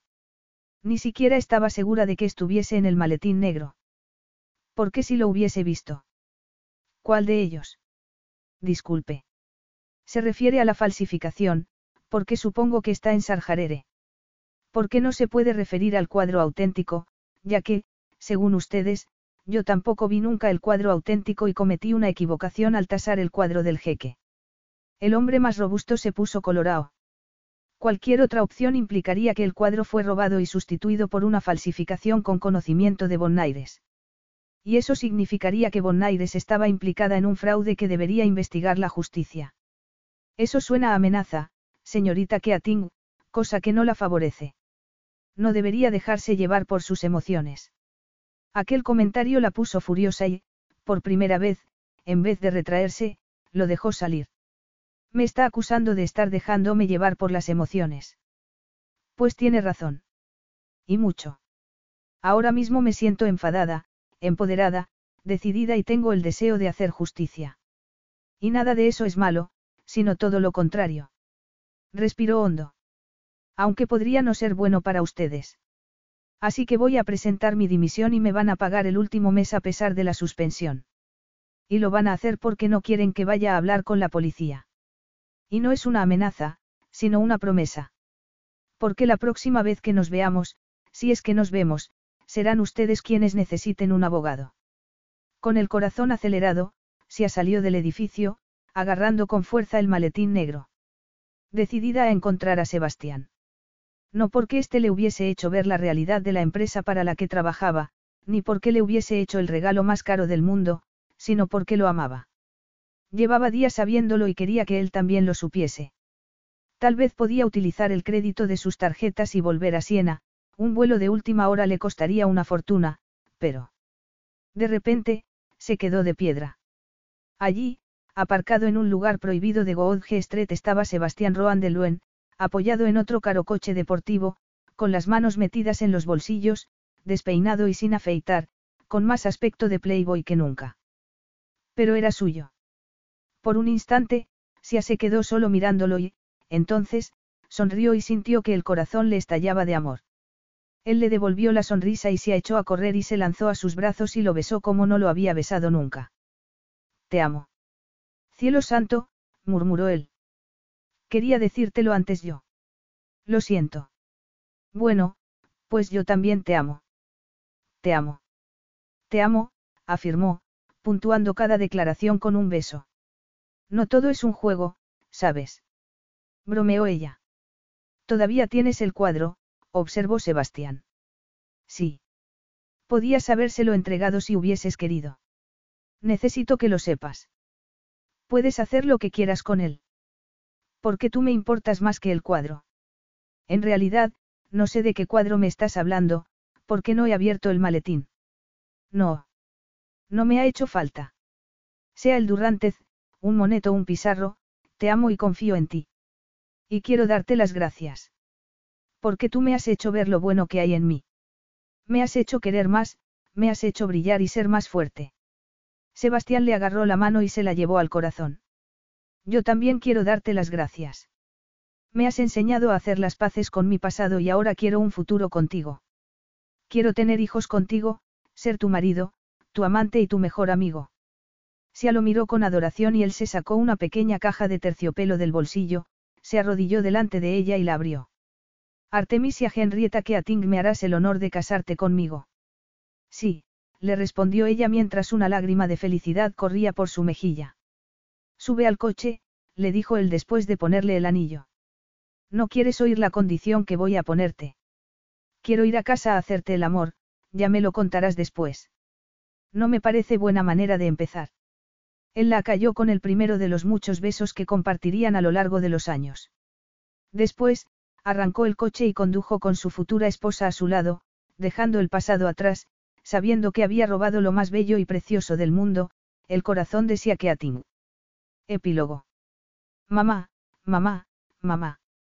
Jacob ha pintado otra vez en las paredes, gritó la hija pequeña de María, corriendo por el jardín en el que estaban todos reunidos. No pasa nada, mi amor. La tía se ha puesto un papel especial en las paredes para que todo el mundo pueda pintar lo que quiera.